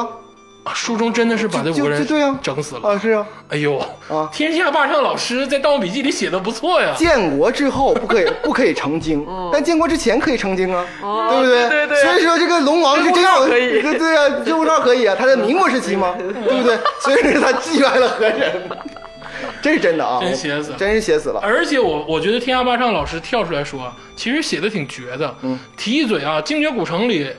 那四个大学生，其实在这个原著中是被整死了，嗯全死了啊全死了。嗯，全是死的啊哦，，因为那教授会疯嘛，就是是都死了。嗯，萨利鹏死的非常惨啊，啊，就是这不说这个，咱接着说鹧鸪哨啊啊，杀人越货，但是心地还是相啊对善是良。他是正义，就侠客侠客乔峰啊，哦，乔峰莽也汉啊啊，杀人啊 杀人，还有像郭靖最后的时候就很迷茫，说我杀了这么多人，但是洪庆公告诉他，你我一生杀了二百七十一个人，嗯但是我庄庄都该杀庄庄都该杀，是这么样的啊啊。只不过这形势狠辣啊，啊，是这么一就素有威名。但是我就想说一下这个拜师这一段哈，嗯很值得推敲。哦啊，非常值得推敲。你们看哈是啥呢？你刚才朱老师说的很精准哈，了尘哈，咱们都是差不多，对对这这这江湖道义嘛，哥们儿一起，哥们儿一起的嘛，最后告诉你要慈悲，啊，真实情况是这样的。 我说点真实情况，啊嗯真实情况是这样的，是这个鹧鸪哨哈，他就去这个拜了尘，嗯，这了尘说，心想啊，这全是心理描写啊，心想说他学我手艺。不，他素有威名，嗯万一把我整死了。 哦哦哦，所以说这个，但是这个感觉这个你这个故事挺凄惨嗯啊。那你说我要我要说就直接我就说不教你，嗯，你是不是得把我整死？啊，是这样的，然后说心里有点突突。对，所以说我给你来一个不可能完成的任务。啊，我是这个旁边有墓，他为啥不到啊？那么多年，就很难。他知道那个东西会有尸变，哦，啊你这了神老阴逼，你这对 对呀、 是啊， 听着老阴逼，跟剧中完全不不一一样。样吗？ 是不一样，哦死那儿就完 了。这就是不一样。他的意思是让真无哨就直接嗝逼在那儿就完事儿了，或者是你就完不成，你你你中墨灰嘛溜溜的出来你灰溜出来之后，你肯定不能骗我，这确实是个江湖道义嘛，你是侠客，注重名嘛。而且你也拿不了那件衣服嘛，对呀、呀、对呀、不就是就是这样的吗？朱道说你你们刚我， 我跟你来玩玩啊， 就是这样。这电视剧当中的描写我就不多赘述了，好像就是猫啊这样，他其实把那猫全打死了，啊啊，是这样全。全干死，啊，并且他那个那个尸体就各种 翻飞，然后各种拿那个衣服，虐杀小动物，啊，就是这样的。出来之后确实是那个鸡鸣和那个那个拿拿衣服衣的服瞬间瞬是瞬间，他确实不知道，嗯但是这个他也想就得到这个真传，嗯同时他也不想违背这个诺言。嗯书中原文啊，嗯他拿着衣服回来跟他说了这个事儿，说我最后不知道这个衣服是不是。嗯紧接着了尘还没有反应，嗯这吴哥少就说， 这就说说说，哎呀，但是这个根据江湖道义哈，我就走吧，我还有要事啊，来日再相见啊，就以后有缘再见。但是人纹丝没动，看着了尘，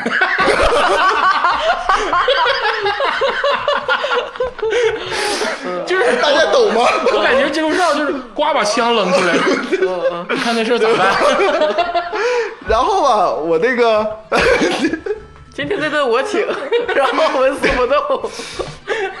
他先那时候先就是嗯倒身一拜，嗯完了说这个事儿我就先走了，但是他没有起身，你知道嗯吗？就是这样的，就盯 着他。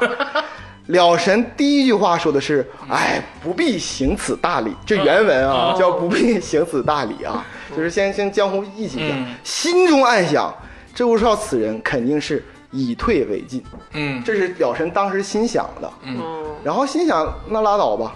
那个他不是说要教他吗？其实这本书其实就在那儿，你看胡八一那智商都都嗯都能自己的自学啊成才自学成才了，你给这个这故上让他自己学不得吗嗯？不的，我陪你去， 你知道吗？我陪你去，这真的就是陪你去，然后就其实一句话都没这不想教透没透。啊，也没有那个慈悲那块儿啊，吧？没有什么慈悲，这个啊刘说那你行，你跟我走吧，反正我也为为了去那个西夏墓嘛，嗯，就是就就真大概无真无哨心里也明镜是，这老逼他妈 也不教我，他啊妈跟我去，而且我跟你说，最最经典的一段是最后不是那个呃，了尘不是什么，好像是为了救人，挺惨挺惨挺惨那的个老嗯外啊，啊，对，救救老外嘛。其实不是，其实是了尘和那周无少心都想说把这个老外给扔 出去，然后他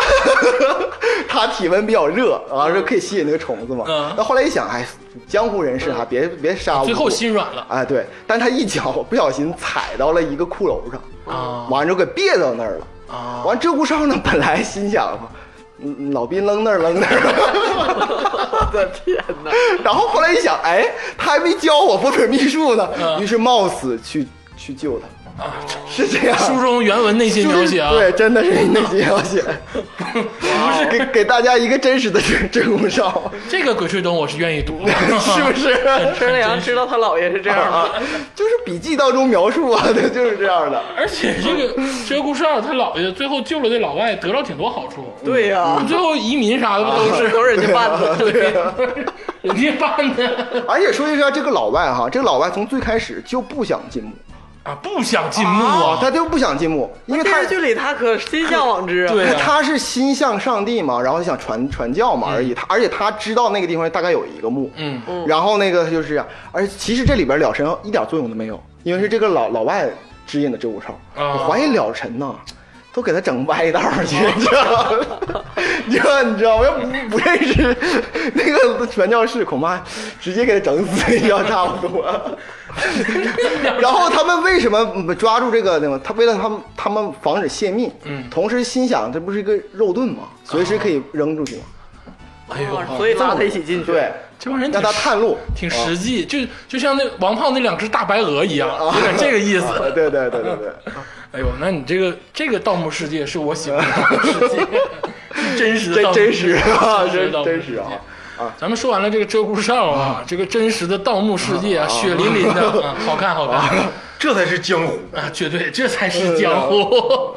这个鹧鸪哨啊是杨参谋的姥爷啊，对外公，外公，哎啊，这个杨参谋啊，在剧中是铁三角之一嗯啊，算是主角之一啊。他其实，在精绝古城刚出来的时候，我挺不看看不上他的，嗯尤其陈乔恩我也看不上，嗯嗯，就是感觉其实挺冷的，就是我只要完成我的目的，人死不死的其实无所谓。啊，他在这个书中也是这样吗？就是这一段为什么我说《京运古城》就非常写实呢？ 嗯他就是这样啊，啊，他就是他其实描写的很清楚，就是他当时首先来说不了解国内的那个情势，嗯形势，然后同时呢，就他就是美国那一套嘛，对对吧？美国那一套嘛，就觉得这个金钱开路，嗯他也是就咱们是雇佣关系，就大概就是这么我也样不用跟你收手，啊而且他很有钱啊，感啊觉、，很非常有钱啊也，是盗墓 的事儿 你吧？想想吧，你就仔细想想吧啊。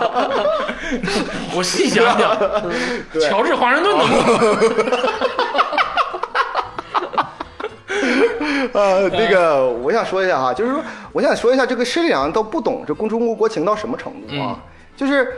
呃，其实你在看张雨绮，包括陈乔恩，包括什么，嗯你感觉他其实还蛮懂的，就有点儿那个海派的感觉。啊对嗯对其实吧，在书中吧，他是那种就是只会讲中文，然后但是就一次中国都没来过的一个明人。白了，就是会讲中文，但其实是外国人。啊，我跟你说一个真实的啊，正好咱们可以说一说后边一个很关键的人物，叫孙教授嘛。嗯啊，对，啊，孙教授嘛，咱们一起说。给大家剧透啊，啊是最大的 boss 呃，关山太保一派的啊，对，这被遗忘的第五大门派，啊对对啊对对对，这个孙教授哈、就是嗯够了，天哪！ 这这个孙教授啊，他本身吧，就是他就发现了一个秘密嘛，就是呃一个很很很解谜一个秘密，嗯然后他上报国家，完了结果国家告诉他说你不可以不可以就是公布嗯公公布，有点像《三体》里边就是你不可以公布秘而那不个宣嗯呃秘而不宣这个东西。然后这个孙教授就变态了，就是特别那个什么。然后这个杨参谋哈，嗯有一段时间就问那个胡八一，嗯，说哎，你说这个我给钱，嗯他跟我说说这个这个木珍珠到底咋回事儿，或者是你到底这个龙这个呃什么龙天书天书到底咋回事儿？你这只有他知道，他不还不说。嗯然后那个你知道胡八一说了一句什么？嗯他说你不知道啊啊，这我先说一下，这是八十年代啊。嗯他说这孙教授一看啊，就是被领导给办了，啊， 原话。胡八一挺懂，呃，对，非常懂嗯。他说你这个美国大妞啊，你就根本就不懂什么叫被领导给办了。嗯那个他又举个例子，他说你比如说你发现一个东西，一加一等于二，嗯结果现在所有人都说，包括权威都在说一加一等于三，嗯但这时候你发现一加一等于二，嗯然后你说出去，权威不让你说，嗯完了之后你你你拿着一个真理嗯憋在这儿，然后一直不懂，啊一直说不出来，他就变态了，啊，就是这么样的，也就是说，这个教授他其实心里也就是也挺扭曲，对，非常扭曲啊，很这扭个曲这个孙教授非常扭曲啊。我咱们回到这个杨参谋，嗯这杨参谋整体来说呢，就是非常的呃就海外，一看就是我归国华侨嗯有那最种终最直观的表现是他不知道开介绍信是什什么，啊，对嗯不不不懂啊，是这是全全不懂，但是他很会纯点，很会什么？纯点就最开始我说那一段儿，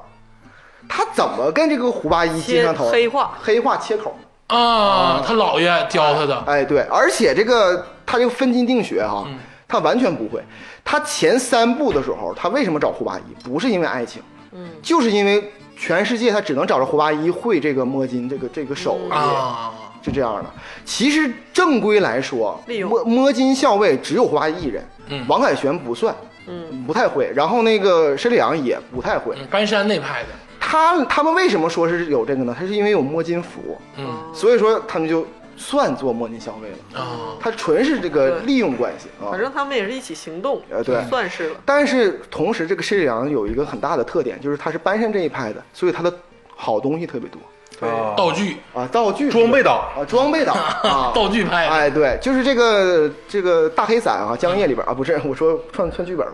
然后那个 是开始卖弄，开始猫腻儿，啊开始整这玩意儿，金刚伞啊，金刚伞这个这个水火不侵啊，咱们都看见了，嗯旋风铲，刚才我也说了，嗯，它其实还有很多东西，宝贝，还有一个叫做红枪红 莲妙，嗯嗯红莲妙心丸啊，红莲妙心丸，哎哎我这名儿我觉得啊，又叫赤丹啊， 银魂和合散哎，也差不多啊， 是吧？就吃完之后就可以就是啊、呃就像战是力假提升百分之二十啊，没有，就是假死状态，哦不太用呼吸了，啊，不太用呼吸了，啊，假死丸呃，假死完。然后这样的话，就是他就进去之后就就可以，就是因为盗墓的时候很多毒气嘛，嗯然后他就可以用用这啊个吃了先躺一会儿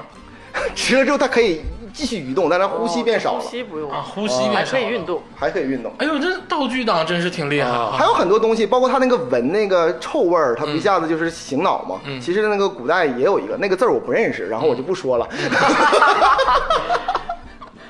啊就是也是一闻就就好。它从从都是从那个金算盘那个身上，还有那个他外公身上就是拿来的这些东西。哦，嗯，啊，他算其实他也不懂分界定穴啊，他不懂但他比王胖子对比的话，他可能更懂一些这方面的知识。啊，也不懂，他俩差不多， 没没有区别。但是装备啊党装备搁那时候人家就是试了啊，哦但不够猛。这个里边《唇语》里边有一个就是无有原良，我刚刚最开始的时候说了嘛，嗯你知道这谢亮回回的什么呢？他说是一江水有两江景，同是山上搬柴，下山烧火，这屋分山甲，鹞子解秋门，多层登宝殿，无处觅龙楼。啥意思？就一个意思，就是说我知道你牛逼，我知道你懂。啊！但是我知我们家是干这个行的，但我从来没去过古墓。啊这个刚才这个切口这个意思黑啊，话，黑话啊这个行的黑话哈，啊，是天下霸唱老师自己编的吗，自己编的。哇，不是整部书都是他自己编 的，是， 但是你知道，就有一些黑话，咱们确实每个行业存在黑话。因为郭德纲老师也说过，他说相声界其实是有黑话的。嗯对郭德纲老师曾经跟记者说：“我要是用黑话跟你聊天儿，你每个字儿都能听懂，但是你肯定不懂我在说什对么。啊，”所以说，咱们中国这个好传统行业有挺多黑话，嗯啊对，没错。这个天下霸老师自己编也挺而且是摸金一行的黑话哎啊啊，摸金一行的有点托尔金的意思 啊，编一个精灵语哎，啊， 有点这个意统思。治阶级也有自己的语言，你今天怎么 一直在往这方面引导？我觉得有点不太好啊。想到这儿了。哎， 说到这儿，其实朱老师说的特别对。嗯，这个里边儿，这个其实这个天霸霸上老师说了，呃，解释的很清楚。嗯，但我不知道为什么这个电视剧里把他给引去了。嗯就是这个孙元硕其实掌握的是什么秘密呢？嗯很简单啊，这开始就知道，就是咱们现在的普通话，嗯，大概有平声、一声、二声、三声、四声，嗯四种声音，嗯啊。古代的，就是周朝的时候，其实有八种声音。嗯这个孙老师、孙教授，他破译了后四种声音。嗯这后四种声音只在古代的统治阶级上嗯保有，他们用这个话你看，来说，你听没听过那个？你让我看什么？你跟我说， 你跟我说，你让我看什么？你啥去意你思去啊？查一个什么一个古语读音版的《诗经》，嗯那说的真的一点儿都不像中文。 对，破恨南飞，啊 对，那个有点太炸了，对吧？哎，对，广恨东破南非。广东话是不是也有八音？ 呃广话其实也是四音，但其实哦呃，有也是变四有音变调化不一样调调不不一一样，样那也啊是四音。对这个在《精绝古城》里是有过这个描写的，嗯说这个古时候统治阶级会有这个另四种这个发音方式，哎哎然后他们的暗语，哎然后这个书其实就是标志着这个、啊，对那龟壳，啊，对龟壳就是就是怎么拼音读字表，嗯对啊，就那个 东西啊对啊，对，就是这样。对好，那咱们这个再说说这个陈瞎子。嗯，其实大家对这个陈瞎子啊啊，，我很陈瞎子在剧中一出来啊，就感觉特别的神秘，哎，我就特别喜欢陈瞎子，啊，你不就是我剧中的陈瞎你子。刚才把谢岭都埋汰懵了，你现在跟我说，哎，我就特别喜欢剧中的陈瞎子。嗯这个老师叫这个王奎荣老师。王奎荣老师，啊这个演员太太喜欢了，嗯太喜欢了。你可以感觉到这个陈瞎子好像是游戏人间。嗯啊，就是我，咱们不说有点有，点咱们不说那个《怒晴湘西》那里边陈玉楼那个啊，嗯咱就说那个《农里迷窟》里边那个啊，就好像游戏人嗯间有，点英雄暮年，还有哎，点英雄暮有点顽年皮。对但尤其他最后的时候拿出那个人皮那个地图的时候，站起来，感觉一下那个形象特别高大，嗯而且此刻全场起立，对哎，此刻想想起立，真是我当时也起立了。跟教授 battle，给哎，说懵了，哎，给他都就说懵了，嗯就这个，而且就是算卦那也特别准，嗯啊，是不是？而且把钱拍下的那一瞬间，哦啊哎，对这，老师突然出现，而且对、哎又可爱，然后又有故事，我我说一下这个角色哈、在这个电视剧和这个书中就颠覆巨大无比。啊啊，有颠覆、啊是哦吗？不太一样吧？哎，我说三个事儿啊，大家品一品。第一个事儿，这陈瞎子出场啊其实不在最开始，而是在那个《龙岭迷窟》后半段啊才出场。他出场的时候，他跟那个谢里昂说说，哎，这个古墓贼牛逼，忽悠一大堆村民说，哎，我这算这是特神算子、嗯啊，就这样。沈阳听他一顿白活，突然打断他说，说老先生，嗯你是不是想下墓里边去拿点东西，然啊后来点呢？陈瞎子一下，哎，咱俩是同道中人呐！啊你带我下下墓吧，我现在手头太紧了，然后哦我去拿点换点钱啊！陈霞这书中是这样啊，这是第一个形象啊啊，第一个形象啊。第二个形象就是这个沈阳和这个这个胡八一准备回北京了嘛，嗯突然之间去那个火车站堵他俩，嗯说：“哎呀，我在陕西啊，过得这个生不如死啊！以前我还是老大呢，但是现在我只能讨饭了，成天蒙点儿。啊我要去北京蒙，那不是特别厉害吗？啊，北京人有钱，我就可以使劲蒙啊！嗯这么猥琐啊、 对，这特别猥琐啊。第三个啊，就讲他去北京之后，他怎么跟别人啊，他去北京了，啊，他后来去北京了嘛？啊后来去北京了之后，跟跟人怎么算命啊？啊就有一个那个就是胡八一，就是去找他，正好看见他在那算命。嗯，有一个、呃那个年轻的女孩，大概从村、村里过来的，嗯说那个我这命怎么样啊？ 嗯完之后，陈瞎子就是跟刚刚刚才我那个算法一样的啊，嗯算完之后说，啊，我算出来啊，你啊是那个王母娘娘。 哎呦我你是王母娘娘，你是玉帝的媳妇儿操嗯啊啊！我算了一下，就是一周之后啊，玉帝就想把你招回去啊啊啊！你这么你在这个人间二十多年了，嗯啊，这个就二十多天，玉帝没见你了，嗯心想你必你必须得上回回来了，啊，差不多了，嗯差不多了，你得回来了。然后那个女的说说，哎呀，我不想死啊，嗯我不想离开我家老头啊，我还想跟我老头过五六十年，怎么才能续命呢？嗯陈瞎子说这怎么办呢？这个这怎么办呢？摸骨吧，嗯，不不是，这怎么办呢？那个什么呢？ 然后那个那个大姐呢，就掏出两张大团结，嗯，二十块钱，二十块钱，你挺多的，那给多了给多了嗯陈瞎子，陈瞎子一摸，哎啊，是二十块钱，那我就今天晚上去去天宫跟玉帝谈谈吧。逆天改命， 哎，对，去天 坛吧，再放你五十多天嗯，就是就是这么一个形嗯象五十多年。啊，就蒙人家。对哎呦，这是真实的陈瞎他在子，书里最后有没有反转呢？没有， 还挺哎挺高大的呢。啊，没在在剧中，胡八一各种说那个前辈什么什么的，对然后结果胡八一，我还想说这陈瞎子就猫在这个小地啊方，这么大大人物哎对也不跟他们走，潜伏于人世间，对呀大隐隐于市。哎，这陈瞎子竟然是这样。哎，跟你说，这个陈瞎子啊，至关重 要。除了拿出那个人皮以外，哈，他确实有。我跟你说，这里边有一个关键人物，咱一直没说，嗯就大金牙。哦， 对对哎哎对，大金牙，是这个，在这个冯裤子老师哎，冯裤子，对演过那个《青春岁月》那个片儿青春有关的日子，子的哎红裤子那对个他本人叫做这个童磊，好像是啊，佟磊啊，啊是童磊吧？啊，还有夏雨老师也演过，啊，对，夏雨老师也演过啊，但是呢，就是夏雨老师跟童磊老师，我觉得都是大金牙的不二人选。嗯，非常好啊，非常好嗯咱先按下大金牙不说，我只是说这个事儿。如果你把这个《鬼吹灯》宇宙呢当做一个就公司来运营的话，嗯，那执行咱不用说了，肯定这三位摸金三位，嗯对这个出货，这个出货呀，这不肯定是大金牙嘛？嗯，对，他知道这个东西多少钱，嗯知道买家在哪儿。嗯但是你想想，其中缺了一个很关键的，就像是这个占卜，就怎么算这个东西，扑克牌这个道理一样。嗯，这客人怎么才能找到这三位呢？呃找到大金牙或者找找到这这个东西，说让你去盗这个墓呢？谁来揽谁来活下呢？单呢？啊，揽活是谁呢？然后是谁呀？陈瞎子啊。啊，他们是一个团体，是哎吧？ 其中最主要的啥呢？后期有一个很著名的人叫明叔，他是一个香港特别大的富商。嗯，他其实他想干别的事儿，就整那个干尸。嗯，但是他为了这个弄这个事儿之后，说说那让陈陈陈瞎子来算一算吧。嗯陈瞎子就各种蒙他。嗯他就是所有的盗墓，就他其实陈瞎子先蒙说，哎，我我算哈、在东南方向哈、有一个人，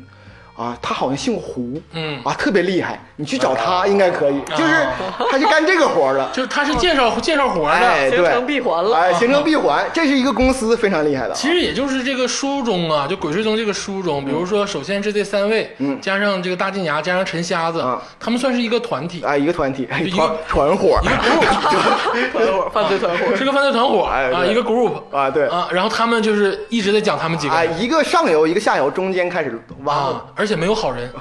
没有， 咱说完陈瞎子啊，嗯这个剧中啊，因为我只看过《龙岭迷窟》嘛，其实邪恶势力就是咱们刚才谈的这个周晓鸥老师哦啊饰演的这个经典角色马大胆对，还有啊个，用点子智慧啊，对。对他们还是一个团伙嘛，还有李是夏李目春来啊啊，，除了李春来之外，马大胆还有个十兄弟吧，应该是他们几啊个对啊好几多个兄人，弟，对，好多兄弟几个，然后 Gangsta 还有这个 最出彩的那个炸药老哥，嗯啊，对，这样老哥太逗了 啊，，这些 对人物全都是电视剧里边儿创造出来的。哦，这个在里在书里呢，只是名字。李春兰真的是卖血，胡八一只去那个龙岭迷窟就是为了搞钱，啊，就像我之前不是说的那个在在《龙岭迷窟》这部书里啊，田家八丈老师的书里，嗯，是没有马大胆跟他的师兄弟跟春来老兄只有名字啊，没有夏只有目，名字啊、的意思对，是，没有夏目，夏目的只有这就那三个人，就是加大上金李春牙来不大金牙啊、嗯，胡八一和王胖子，哦，啊只有李他春们来都没下去，没有，李春来是就是卖完血就完事儿了，王雪走了，娶个婆姨，哦啊，工具人啊，是这样的，所以就是说说他这只是这个马大胆儿就是出现在这个李春来的故事当中，哎对被雷给劈死了，啊，对，劈死了。就然后就就哎，然后呢？但是这马大胆儿哈，这个是人物哈，其实很重要。啊，他直接连着的那个云南虫谷，他啊啊，他其实是连着，他是哦他云不南是虫谷真的。被雷劈死了，哎，对他，可是你想想他为啥被雷劈死？他不一是他一是盗墓，二是在那个呃剧中其实提了一嘴，就是棺材铺，啊，就是对你对，说他你记开棺材你记不铺记，得他那个那个楼底下有一个大顶，嗯，他们棺里边，你这这顶很突兀啊，对对呀啊这，是是是是是是什么东西呢？嗯也是文物嘛，哎，我给讲讲这个这个大概的剧情是在那个书中的剧情哈，嗯是马达尔吧，他是家开棺材铺的，嗯嗯远近闻名，哦他是做棺材，嗯，只要一拍有一个沉木棺材，完、别人就就就就去世，然后他好卖这棺材，哦啊，所以很邪恶哦随机死个人哎，随机死个人死个人，这里边就是他还有点这个神灵色彩，哎，是对，大家都觉得神灵，但他不是被劈死了吗？嗯然后那个胡八一后来之后去找那个孙教授的时嗯候，发现那个鼎嘛，嗯，后来发现这个东西是什么？嗯这个东西叫藤树，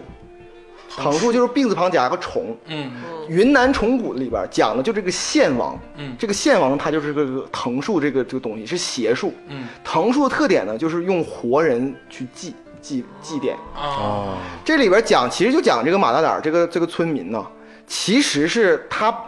怎么可能是一拍棺材直接，那不就成了《盗墓笔记》了吗？ 对对不对？嗯，他其好吧他其实是怎么回事呢？其实很简单，就是孙教授还有那个陈瞎子都说了，嗯他其实是把一个人活人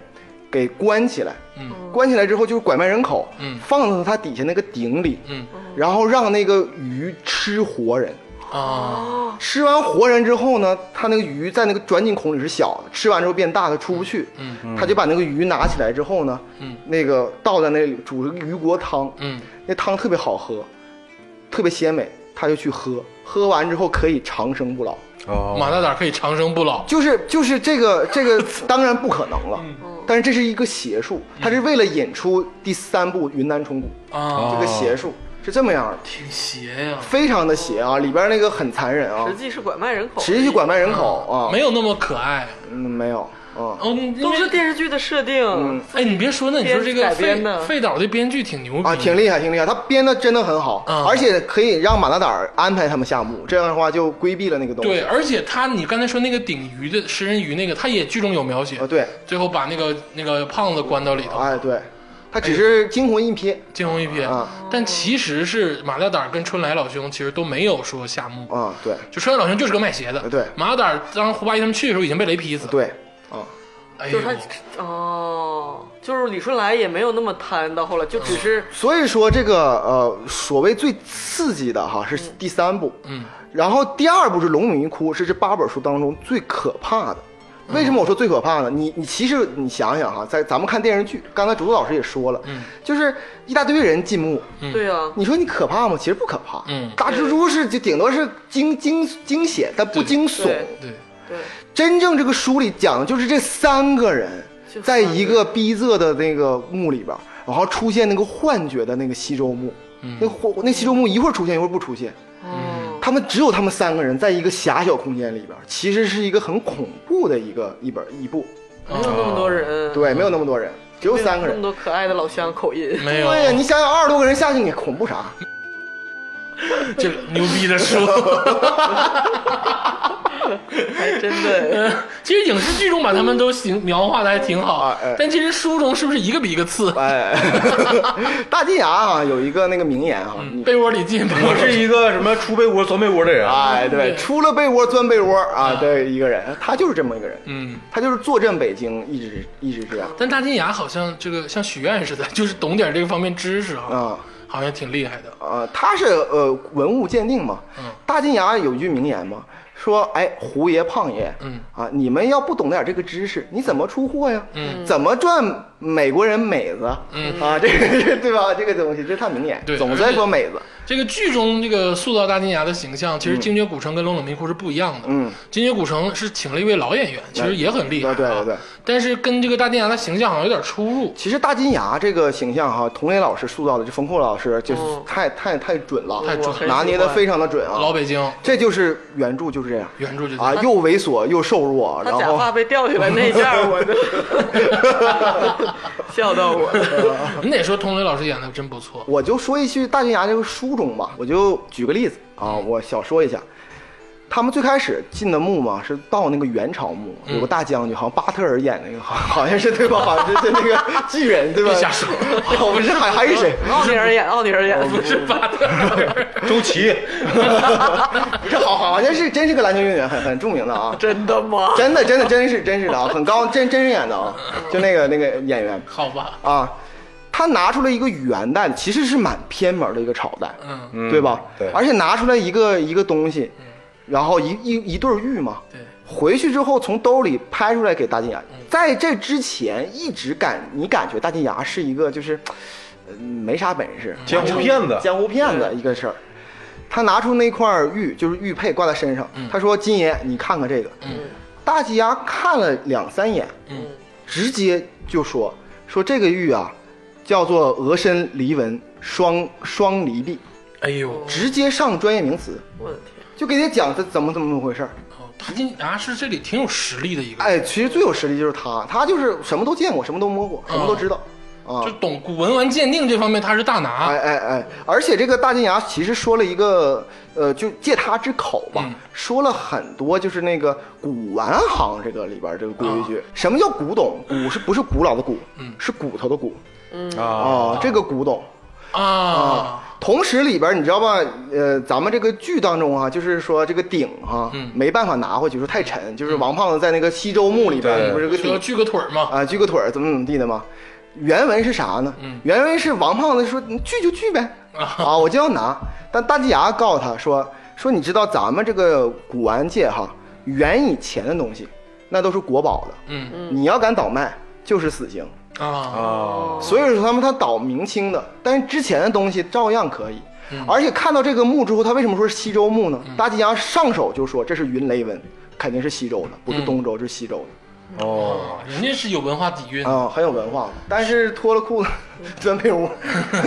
盗墓他不懂，但是他这个文物 啊，文物物是他对们嗯懂。下游这这个这个产业他这块料很熟鉴定，啊，哎，对对对，这个盗墓啊啊，在这个剧中啊，就除了这些人物之外啊，其实有很多设定对于我们这种新手是不太理解的，哎，对对对，比如说点蜡烛，这为啥呀？对呀，就是人点烛，鬼吹灯啊，对，你看它叫鬼吹什灯么嘛，人鬼契约怎么契约了？这啊嗯哎，这里边儿其实这个书中描写的非常非常的精准啊，嗯但这个、啊嗯这个电视剧里边儿其实说错了啊，啊，三点原因。嗯第一点原因是蜡烛点上之后，可以看看有没有氧气啊呀、对哦能科学点着啊还挺挺科学啊，这个我想到啊，了，挺科学呀、其次呢，还有一个什么呢？东南角啊，是个那个那个巽位，巽卦那个那个位置，哦可以就是跑。哦，发现如果门被堵死，就可以跑。照亮，啊、不是照亮，就是就是它那个，假如灭了，就说明你的生生门被断了，啊你可以赶快要走了，啊你得是走了，是这个意思。嗯还有最重要的一个事儿，它里边说的很描述得很清楚，嗯就是摸金派有祖师爷，嗯祖师爷写这个风水秘术，这个嗯十六字风水秘术的嘛，他跟这个墓里边的鬼，就是这个死尸哈、有契约，哦就是说我如果蜡烛一直点燃着，然后我拿这个东西，嗯没问题。如果灭了，就说明这个鬼就这个这个不愿意这个让你拿不让让你拿。啊，这里边咱们要引出一点儿，就是这个书中描写的他怎么去盗墓这个事儿。嗯嗯对呀，他下去之后，书中描写很简单，他从虚位啊，咱们只说摸金派，嗯从虚位上来之后，先是点根蜡烛，嗯同时恭恭敬敬的烧几根香，嗯祭拜一下，对吧啊，？咱们得得去人家，你对不对？有仪式感仪式不感能空着来。哎，然后呢，把这个棺椁呢打开，嗯然后呢，这个时候呢，你要从头顶摸到脚底，啊，嗯只能一遍，啊不能来回的 摸。然后呢，时刻注意这个蜡烛，蜡烛一灭就不行。嗯然后呢，你只能拿出两到三件儿啊，这个东西，啊，不能拿多，哦不能拿多。你一是为了给后人，就是留点儿留点儿嗯二是你拿多了，你这太贪得无厌了，嗯对不对？有很多的那个墓主，他直接在那个棺和椁的中间放上重要的东西，嗯哦说你拿点儿得了，你别、哦别影响我的那个睡眠。休息对，这椁的作用，你看大家都知道了，啊就这个，就就嗯这哦这他个作们用。好像也知道能有人来似的，后来 等着来了，对不对？但这时候啊，有一个问题，就是人点烛，鬼吹灯，鬼要把这个烛给吹了，那怎么办呢？盘崩了，就是祖师爷说不照你了。原文是这样的，就是你你要八字儿硬，你可以继续拿，啊你不信这个邪，但是祖师爷不照你了。嗯一般来说，规矩点儿的人呢，就会把这个原物再放回去，恭恭敬敬磕八个头，退走，啊，是这样。啊，嗯，有挺不拿多了挺多说的，哎，说完之后说到死尸呢，其实大家都说叫粽子，嗯对，大粽子就你想不想知道为什么叫粽子？包的严是吗？还是怎么着？江米嘛，嗯，不是，你看粽子有一个很大的东西，就是有一个荷叶再把它包住，就身上有衣服。对对啊，其次上面有绳，对吧？你得你得抓住嘛。你们看没看过一些香港的老的那种僵尸片儿？嗯他们都拿那个墨斗，嗯就是弹那个、哦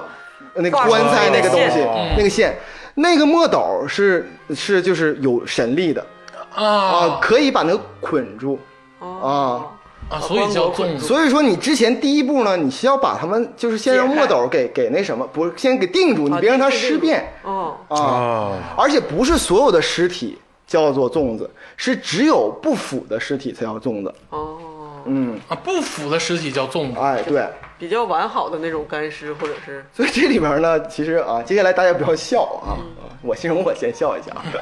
凭什么？啊 这里边粽子啊，还分干粽子和肉粽子。 南北方粽子，哦甜粽子、咸粽子，什么是干粽子？嗯干粽子呢，就是它就是没有，就不是干尸了。干尸就叫粽子，啊哦干粽子呢就是只剩一堆白白骨骨了啊，就纯白骨，啊。你碰到干粽子其实是好事儿，这不安啊全因吗，为不可能尸变呃，了，对，安全。但是你可想而知，那个东西也不太好，嗯因为它那个技术没有达到让它不尸变，因为它那风水它选的不是不尸变的就风水。说白了，这个坟不是太牛逼，哎，对，啊，这个嗯牛逼的坟不用防腐剂，直接 直接在风水位直接不就是不腐啊，啊。哦，然后还有个肉粽子，啥是肉粽比子？较胖不是， 肉粽子就是名气多呀，啊，就有肉哎有肉吃，有肉吃肉啊，啊东东西是好东西。啊，武则天墓肉粽武则天墓是现在唯一一个呃唯二的一个没被盗的嗯啊，一个武则天墓，一个是秦皇墓，肉粽子，这这都不是肉了，这都是 你你去盗你就是变成粽子了，你这拿啊 机关枪突突突，对呀。 明白了，就是人家黑化切口肉粽子、干粽子、粽子哎哎分不一样，哎，对啊然后所有的盗墓当中呢，其实哈，就是里边也说了，叫望闻问切。嗯啊，这里边什么是望？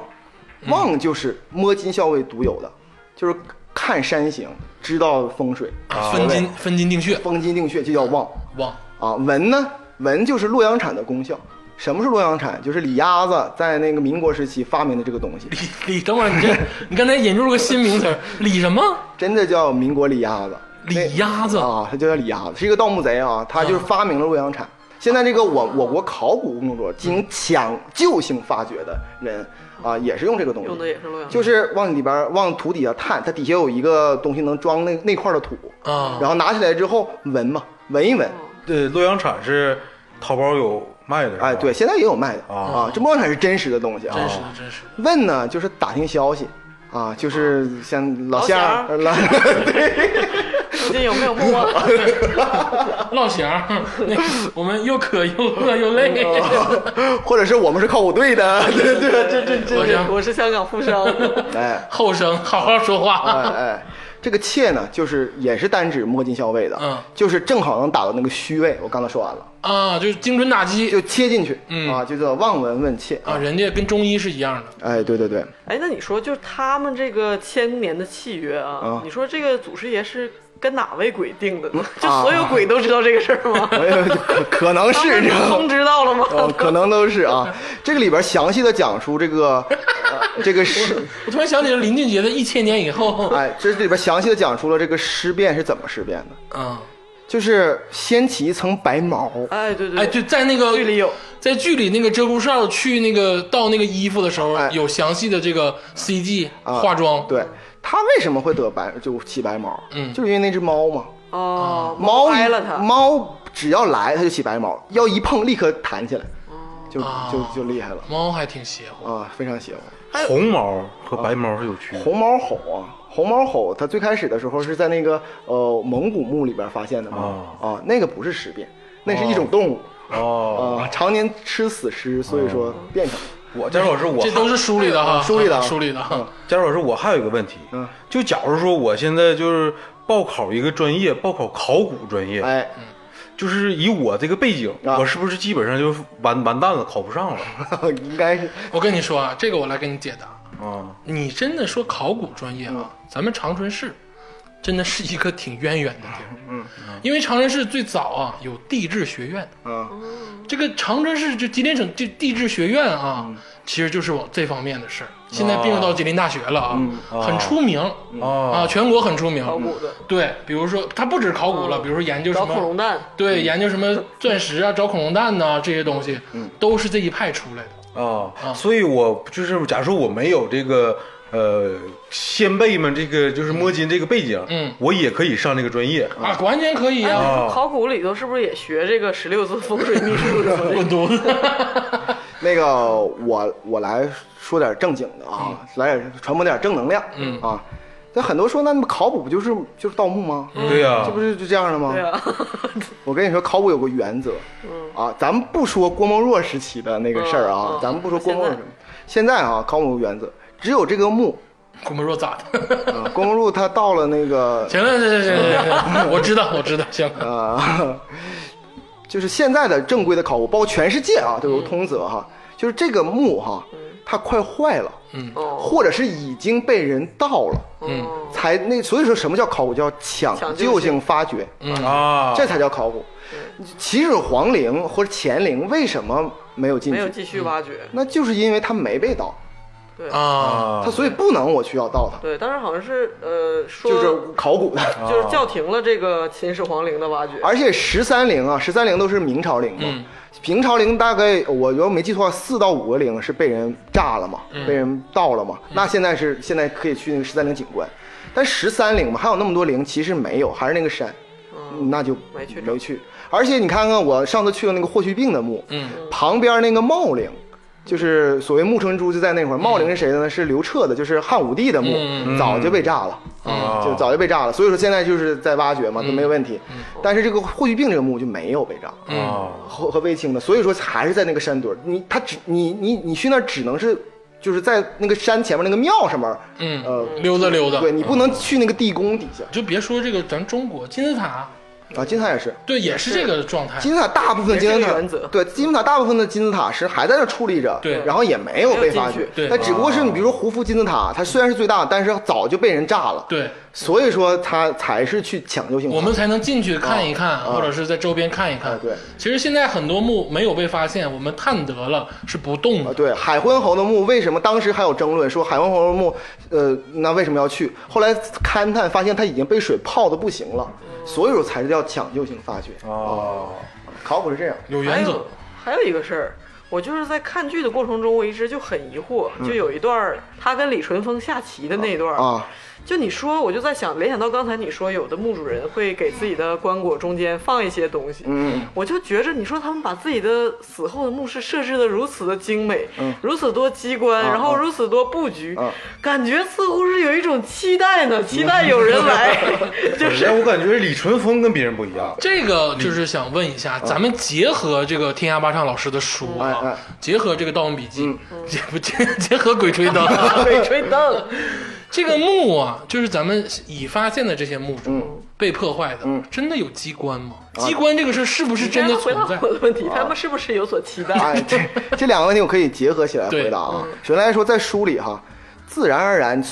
你看这本书的时候，不像看电视剧，你时刻感到一种被黑暗压迫的感觉。笼罩的，他们始终在以爬的状态嗯，来走路，嗯，他从来没有站直身的时候。对，从那个啊，从虚一位，一你就有一种那种紧迫感、压迫感。然后同时呢，就是那个李淳风那个墓啊，书嗯这书中解释很清楚，是他发现这个位置有那个棺材俑嘛，就是有喷喷泉嘛，他觉得这是好墓，他挖挖挖挖，他是准备给自己的。嗯，完了挖挖挖之后呢，突然发现那是一西周墓被人对占了，对，嗯所以他只能另选地方。那其实不是李淳风的墓，只不过挖了一哦半儿。嗯是，但是，但是我就说，真的是布置的这么精美，真的如果是死后埋嗯葬，再没有人再会看到这些景观， 就也很寂寞呢，感哎李觉。淳风没准是他期待，他是对这么，啊，他他是摆了个棋局， 他是这么回事，他说视视死如视生嘛，我一直在说，就是你生前什么样，死后什么样，随时就是复活，然后继续过那个生活，嗯啊，是这样的。然后你刚才说那个问题呢，我来给你解释一下。就我特别佩服这个天下霸唱老师哈、他这里边是这是真的。北宋年间，他讲述详细讲述了这一个防盗技术，嗯这个技术叫做天宝龙火琉璃鼎。啊，就是当时这个胡八一啊，发现了这一个墓，说这哎，这个肯定是这块儿是个墓。嗯，然后王胖子说，那我就拿这个这个旋风铲，啊，拿这个这个刨它刨它呗。嗯，胡八一给那个给那个制止了。我说一下这个墓的结构啊，嗯这是真实的，我查确实有这样的墓啊，嗯黄道技术。它就是四周是被夯土，嗯，给包裹起来，嗯包裹底座，嗯然后呢，顶上呢，它是什么叫琉璃顶呢？嗯，它上面摆了一层那个浮土，浮土底下有一个琉璃瓦，嗯琉璃瓦就是那个故宫那顶上琉璃瓦，知道，但是它摆两层琉璃瓦，嗯，琉璃瓦中间放上火油，哎呦，就一沾上空气就着。所以说，你要如果打开那一块一那一块儿，嗯，氧气一进来，你你一下墓，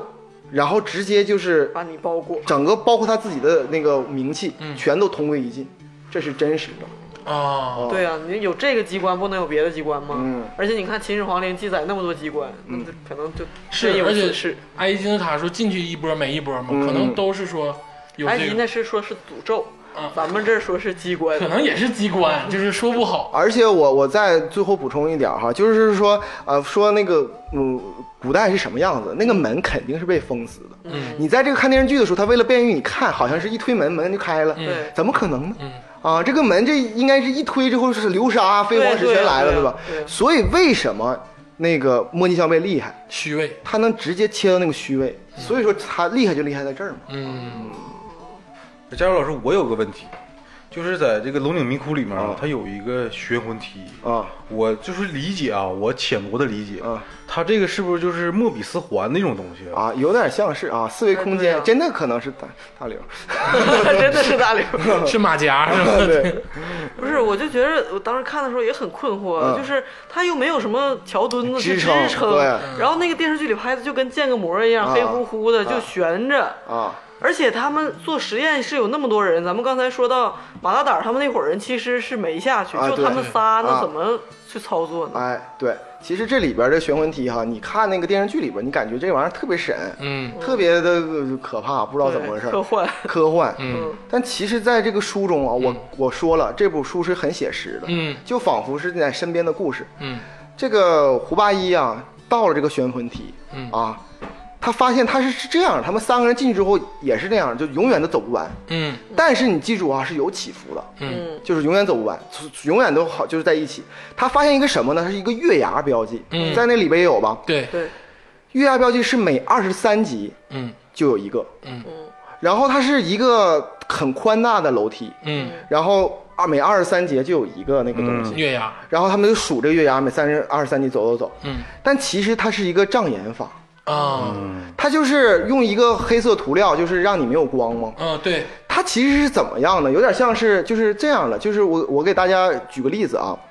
就是一个主干道上，嗯它是一个像操场的跑道是这样的，嗯，然后呢，在一个跑道上呢，就是支开出很多那个分叉，嗯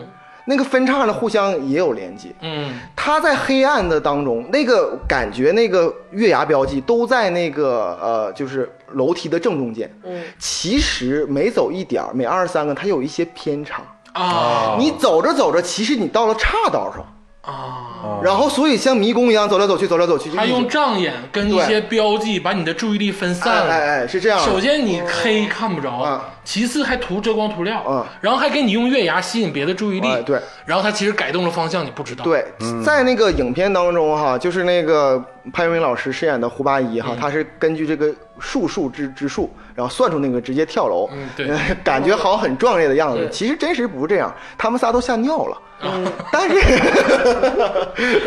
他们仨都吓尿了，但同时他们怎么破这个东西？嗯其实很简单，正好幸好是他们有三个人，完，并且身上有绳子，啊，他是让大金牙走在中间，嗯，然后那个王凯旋和这个胡八一各走两侧，嗯他们摸旁边的那个石壁，就他们整个扇形的，就是往前走，嗯，走了没过一会儿，就发现有一个隐秘的岔道被这胡八一摸到了，啊，哦啊然后边走就一直往左拐，往左拐，往左拐，然后就回到了那个西哦一就是那个视觉误差其，视觉实啊误其差实很宽，哎然后对看不见两边。哎，，对，那个影那个电视剧里是好像很窄，然后哦大家都以为是那个月牙标志是就在正中间，但其实它是在偏偏的。嗯，其实在其实电不看它没准反而更好。哎，对对你目就是它里边说了，只要你闭上眼睛，摸着墙走就哦完事儿了。嗯，所以说那个胡胡胡胡八一老师哈，刚才吓尿的胡八一老嗯师、回到了这个里边之后，吹牛逼的那个依旧不改，嗯说哎这种这个这个玄魂踢这种法术哈，嗯这个障眼法哈，西周之后就没人用了，因为太好太破简单了太简单了。 你刚才尿啥？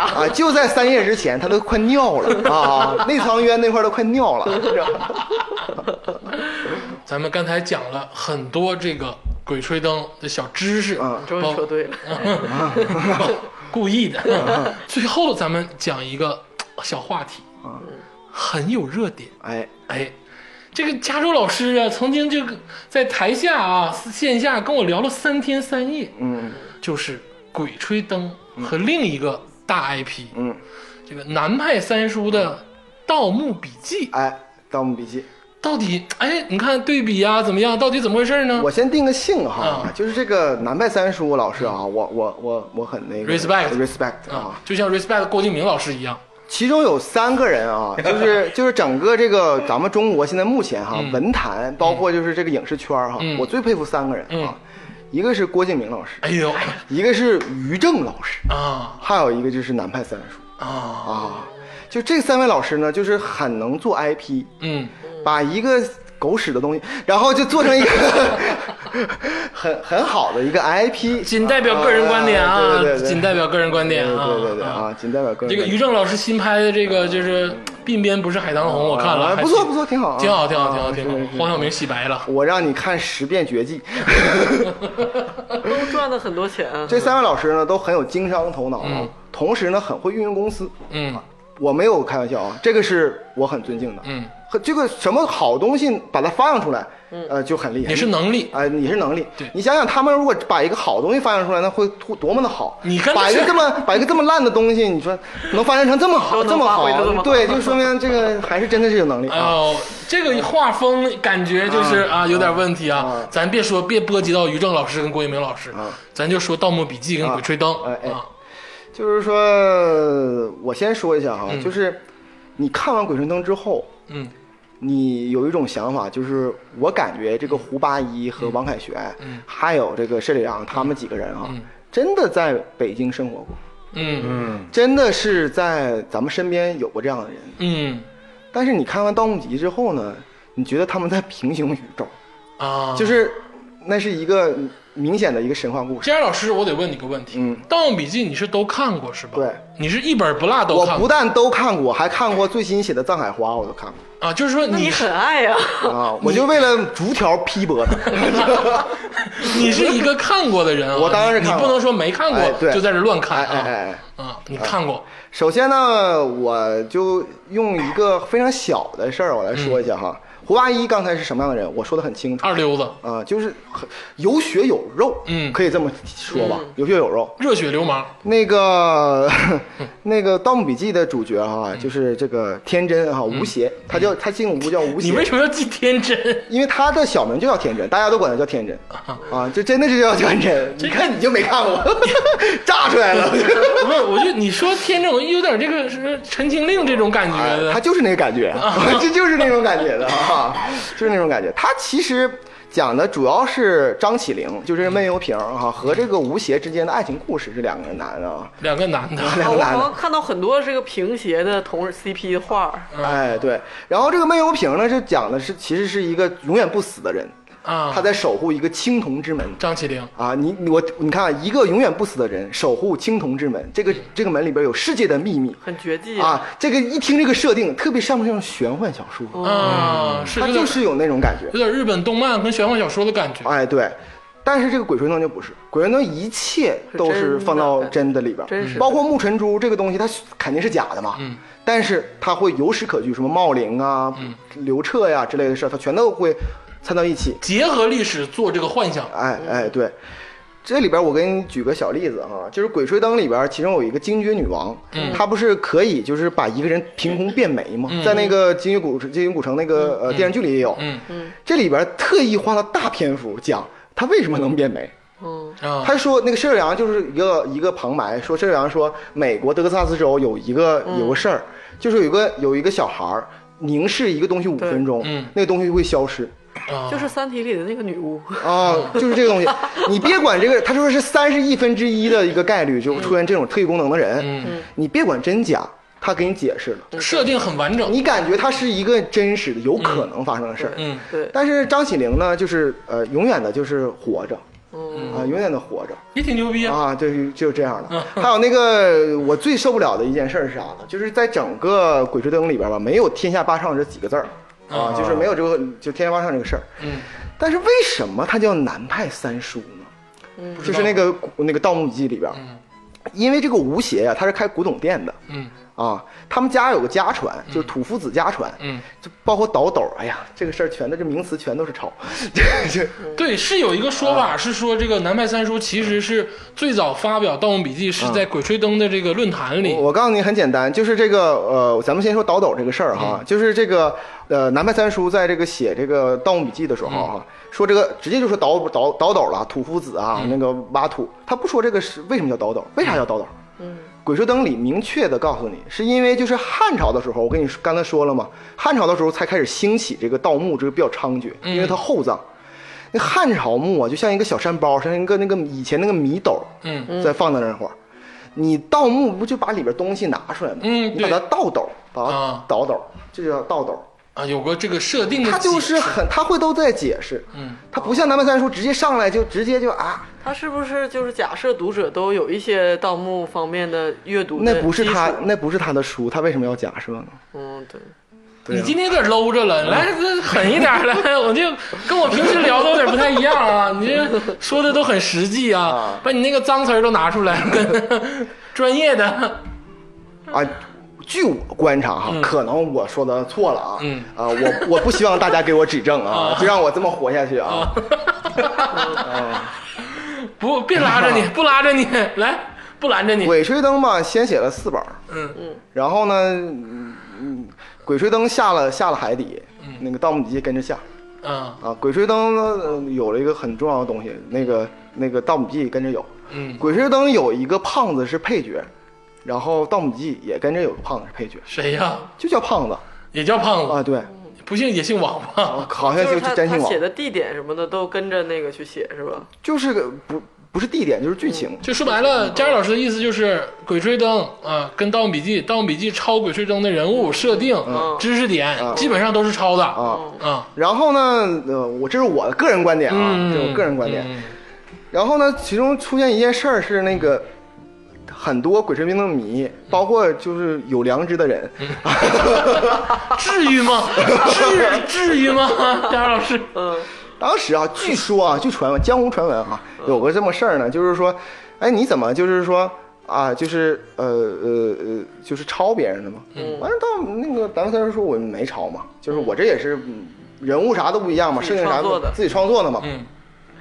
最最有意思是，他曾经那个时候盗版书比较多，盗版《鬼吹灯》也有，盗版这个《盗墓笔记的也有盗墓笔记也有。结果他写了一个手稿，大概半本儿，嗯，到第三本儿还是第四本儿，然后结果出了外边已经成书了，嗯就是盗版了。结果南门三叔怒而就是删，把他原来原来写好那半本儿删了，重新写了剧情，为什么因为他就觉得盗版他要维权，啊啊，你竟然竟然敢盗版我的书，嗯啊？那挺正义的啊，对呀、那可是他盗版神，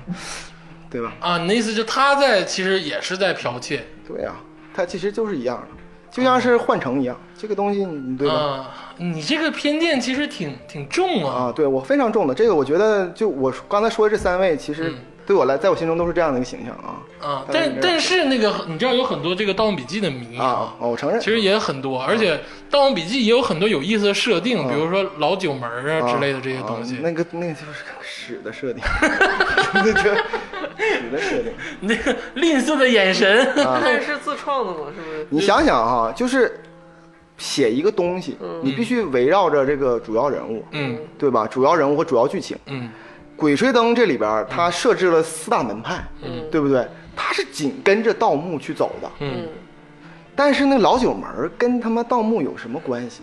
没有任何关系，他就讲个民国的一件事儿，其实已经变成另外一个东西，不是盗墓的那本书了。嗯其中有一个片儿呢，叫做这个。呃，《盗墓笔记之爱情公寓》好像就是这个这么个东西啊，就啊，《爱情公寓》剧场呃这个电影版哦啊，这是秦琼大战葫芦娃，哎，对变形金刚大对对战对火星鼠，哎，这里边这个最大的梗呢，就是其实这就是讲什么？讲这《爱情公寓》这几个人儿、嗯穿越到这个盗墓笔记这个世界里。啊，三叔的《盗墓笔记》世界里呃啊对，他们最后的时候打怪打怪，终于打开了一个门，就是那个青铜之门。嗯然后呢，就看见那个那个呃南派三叔老师在那儿写作。然后这里边其实有个大梗，就是啊这个、这个南派三 叔，这特别垃圾的电影啊。这个南派三叔他有他就是总在说，就是说张起灵消失了。就最后留的悬念是张起灵消失了，有一个在长白山有一个大的青铜之门，青铜之门后边是世界的终极，嗯有终极的秘密。啊，就是前两年很多年前这个长白山这个梗哎，是这儿来的，就在这儿。来的啊，这是最大的谜。完，所有人都在催更，说：“哎，你这个到底是咋回事啊这个有点抄那个《钢之炼金术师》？”挖了一个大啊，坑，挖了一大坑，完之后，那个南派三叔老师呢，就是故作神秘啊，就但可能也本身很神秘。二零一一年说哈，我慢慢想，慢慢想，以后肯定我就想想出来了。想到今年二零二零年，他还没有出书，嗯，他就是想不出来了， 你这就是想不出来了。你说的好笃定啊！以以下说我等会儿说的话 嗯啊，就是不代表，就是说花花局外人， 不不不代表就是说对一个群体的那个 diss 啊，但是我就说这句话，就是南派三叔这个东西，你给听完之后感给人感觉印象就是，无论是张起灵还是吴邪这个主角，嗯，像是二十多岁的年轻人嗯啊，就有点那个日漫的那种，嗯包括偶像也的也，就挺玄幻的。哎，陈陈情令啊，嗯或者这这类的那种感觉，你看完之后就感觉很虚的，但是讲他们人物关系的一个嗯书。但《鬼吹灯》这个东西，明显看是个成人的，就是一个三十多岁的，就是一个成熟的。不只是年龄，就是他对人物对，也更不丰满。不别是吧别前浪后浪，不，我我的意思就是说，这个主角是三十多岁嗯嗯嗯，就是这个，你看本身是胡八一、王凯旋，他们有很深厚的那个呃经历历史，这不是纸片人，对对他不，对他嗯他他那个经历过就是越战，他经历过战友的痛苦，他有逻辑。但是那个吴邪他那个说的事儿，其实是二零零五年左右的事儿。嗯他讲的好像就是那种年轻人，然后那种就是他风格和面向的群体可能也不太一样。对对稍啊微是这样偶的。像一点，可能。嗯，对，其实后来有一些相对公允的嗯判断啊，说这个《南派三叔盗墓笔记》啊，其实像偶像剧，嗯，他们注重人物关系，注重人物的塑造跟描写，嗯让大家崇拜，让大家这个年轻人欣喜若狂。嗯但是说《鬼吹灯》呢，可能就是故事性啊、文学性嗯啊，或者是包括很多设定来说，就相对比较成熟。我举一个小小的例子吧，就是，呃，我可以给大家看看，我真的看过哈、啊《盗墓笔记》。《盗墓笔记》其中有一个特别重要的桥段啊，我认为它那是写的最好的一段，嗯，就是这几个人。跑后边有鬼追，嗯、就就不你就不用管真实是咋回事了，这肯定是傻逼设定。完之后就就有一个地洞里边，他要往上爬，那是一个青铜树，嗯然后你所有人，包括吴邪还有几个人，就后边有僵尸在追，完他们前面爬的青铜树，嗯他也不说这青铜树咋来的，嗯他也不说这个当时这个有没有这个技术嗯能造这么多青铜，你知道那青铜那玩意儿，你能造出个手镯子那么大，嗯那就是老厉害了，你。嗯咱们现在目前最大的那个司母那个王鼎，就是那个大鼎，就才那么大点儿，嗯他整一个像山一样那样，他就随便说，他就随便拼凑的剧情。嗯但我说一点哈，就是《鬼吹灯》里边儿这个里边儿就是呃，他们下那个西夏墓，嗯，不是被那个虫子嗯给那个追吗？嗯，就这一段在那个剧情里边儿其实没说什么，而且大家其实观众很多听众就是包括看书的人，很快就能划过去。嗯，但是天霸生老师依旧对对他进行了注解。哦，他说这个玉啊叫虫玉，嗯原理有点像冬虫夏草。嗯平常休休眠，哦然后一见热，它就会产生一个专门的一个虫子，那个字儿我也不认识。嗯 就我查资料，确实那个是冬虫夏草中间变性那个那个东西的东西，很有知识点，嗯就是它很像真的，他把一个很小的设定描述的很完整，然后给很它像真的。著作就是这样，你给它赋予更多的设定，其嗯实就是你给它赋予更多的生命。但是这个可能对比《盗墓笔记》的话，它只是有点类似于爽文吧，我觉得可能类似于这种感嗯然觉。后唯一一个我觉得的南派三叔不是太超的一个东嗯西，就是臧海华，他最后就是憋了，就是憋了好几年，最后终于就嗯写了一篇。找了点写手，嗯，就 我也不知道，反正是吴吴邪吧，去了这个西藏，嗯，然后去那个挖麻木，就是看这个张起灵到底身世之谜这个事儿。嗯那部书哈，我看的还行，因为我等于就是西藏那种，嗯我待的比较多，嗯所以我可以对照找出它其中的谬误、啊，我这个有这个乐 趣啊，但是。这个人其实挺烦人，你知道吗？这个，然后在各种这个贴吧去留言，对谬误我就不说，我也没留言哈。但是哈，这本书如果单是纯看的话，唯一一个他没有抄的这本书是极其无聊的，就这本书的无聊到炸，你都不知道不知所云，不知道他讲什么。世人评价怎么样啊？所有人评价都只评价前八本嘛，不说这本不书，说这本书。哎呦，行了，我大概知道这个加州老师对于这个《盗墓笔记》跟，嗯但是我还是尊敬的啊，啊，尊敬啊尊敬对，对但我觉得《盗墓笔记》可能这个名儿起的比较好，嗯让这个小读小 读者一眼就能看到“盗墓”两个字就吸哦引。呃，确实确实，因为我小的时候接触这两嗯个 IP 的时候，盛传说《鬼吹灯》被盗烂了，嗯，就是说各种盗版，嗯各种那个别人不知冒道充会，不会看到正确的版本？对，冒充《鬼吹灯》，你就是说咱们这个韵律来说，《盗墓笔记》就是告诉你个事儿，有个笔记上面写盗墓，你去报墓，你一下就知道。鬼吹灯，你是为什么鬼吹灯呢？就你就很你就其知实道很有韵味你就知道人人点烛鬼吹灯，嗯它是一个类似于一个押韵的一个东西佳儿老师如果推荐这种盗墓类的小说，首选还是《鬼吹灯》。啊，对，肯定是这样当然，我觉得听众们肯定也会有喜欢《盗墓笔记》的人的啊，在，对对对他不是说那么不堪，嗯，喜欢就喜欢，啊无，所对谓。对，你喜欢咱们还是好朋友，嗯同时呢，你不要跟我就是犟 Battle 犟这个事儿 啊，如果你想犟，上我们评论区里面骂加州 老师。你你要如果你想降的话哈，你先给自己算个卦，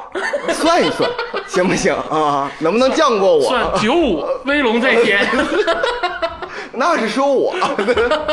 行，真的，我觉得如果说要掰一掰，你进群来掰一掰，我们也欢迎。你这个评论掰一掰也不错啊肯定是挺热闹。我没有想到盗墓类的文学在咱们国内能火成这样，嗯嗯，我曾经没有接触过。啊，是一是一门儿就是国外文学都从来没有的一个样真式的。是这个天下霸唱一己之力挖掘的一嗯个方向，文学方向。有什么说什么，而且这个天下霸唱老师确实是很厉害， 而且你我我再稍微插一点儿啊，你没觉得厉害的作家，都愿意把自己的版权贱卖吗？嗯啊哦，刘对慈刘 慈欣把啊三体啊三体》也卖嗯直接就卖了。啊天下霸唱老师这个版权呢，他卖给两个公司，是因为喝一顿酒，酒喝多了直接签字儿也是十万块钱卖了吗啊，就是十万块嗯我钱。天，我操！也是三体也是十万，你说 就那个年代，零八年就是十万块钱是一，伙人去骗的 他们，就 是能不能天下霸唱？你说的是游族吗？就是刘慈欣的笔 名。啊，好，今天我觉得可以了，我们跟大家聊一聊这个《鬼吹灯》的这些边角料，嗯啊，一些设定，嗯，一些知识点，嗯，包括加入老师的个人意见啊，对于这个盗墓类文学的对比，嗯，很好啊，我觉得很好。我们个人看书就是有观点，嗯，有观点很正常，嗯，如果说都抹成平的就没意思了，嗯嗯，对，可能有人喜欢，有人不喜欢，嗯，一百个人当中肯定有一个人喜欢不喜欢周杰伦，很正常，那这很正常。干死他就完了，这个世界的清净，对就是大眼之处先刨出一。 行了行了，今天特别开心啊！然后跟听众们说，就是如果说没看过这个《鬼吹灯》系列的啊，你可以从《精绝古城》入手，哎哎，对，就是靳东老师演的《精绝古城》，然后紧接着看这个《龙岭迷窟》嗯，龙岭迷窟》看完了，看《怒晴湘西》，啊嗯啊，这三部网剧看完了，我觉得你对《鬼吹灯》会有一个大概的了解哎，没错，想了解东北文化的，也可以看那个黄皮子坟儿。啊，不推 荐。我觉得就直接看《龙岭迷窟》就好了，对比较引人入胜。也可以对啊。然后，如果说想深入的了解这个盗墓类文学，嗯建议大家去买这个天下霸唱老啊师的书。现在呢，已经非常正规了啊嗯就是成套的那种， 有 T S T S T 版本的是吧？ 不是你这个人，你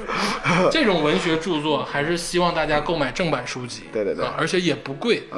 两三百块钱，三四百块钱，啊没没没没那么贵，没那么贵、啊，没那么贵啊。我买的是这个台版那的，精装版的啊，台版啊，台版竖着的，竖着的啊，六百多。那你是有点病，你知道这因为那个字儿本身就很生僻，里面有很多生僻字 啊。我想看看到底有什么不一样，你知道吗？ 对比一下。但是希望大家去买这个原著去读一读，很经典，引人入胜，看过就放不下来。对，真是翻翻完之后就就看下去了对，如果说你要跟佳茹老师 battle 的话，那你把《盗墓笔记》也看了啊。对对，对啊，这个店网上有，可以搜一下。最用后 T S T 版本的。啊，最后时光呢啊，我说两句啊。嗯第一个呢，就是呃，如果是这里边八部当中，我最喜欢的是第三部，就云南虫捕。云南重是播，吧？啊所以说，就是我很期待，嗯下一接，部电视剧下一部电视剧，嗯啊，我相信所有人跟基本来说跟我一样，都是认为第三部是最好的。其次呢，是就哪怕你对盗墓不感兴趣，嗯你对占卜感兴趣吧，嗯，那你肯定对花花绝爱人感兴趣。哎你这个落的你什么神经链儿？我怎么没有没有感受哦到你的这个感觉是 point？ 《鬼吹灯》联名节目的。这个 feel，好吧，好吧，我觉得谢谢大家，谢谢大家，谢谢大家收听，谢谢谢大大家。家。哎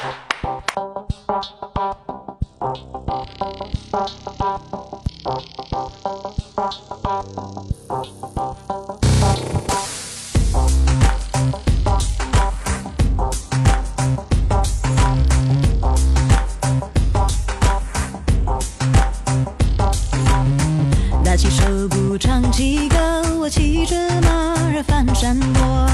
千里牧场牛羊壮，风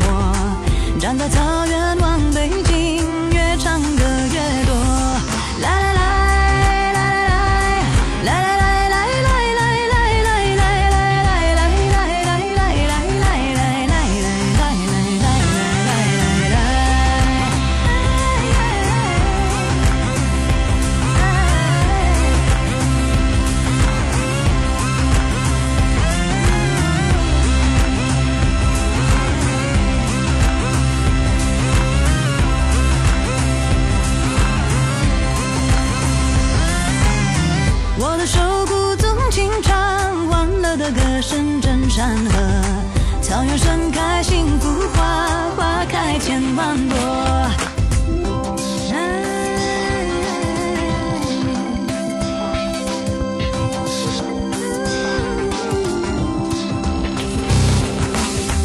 大起手鼓唱起歌，我骑着马儿翻山坡，千里路长有阳光，丰收的庄稼闪经过。我的手鼓纵情唱，欢乐的歌声震山河。草原盛开幸福花，花开千万朵。打起手鼓唱起歌，唱得好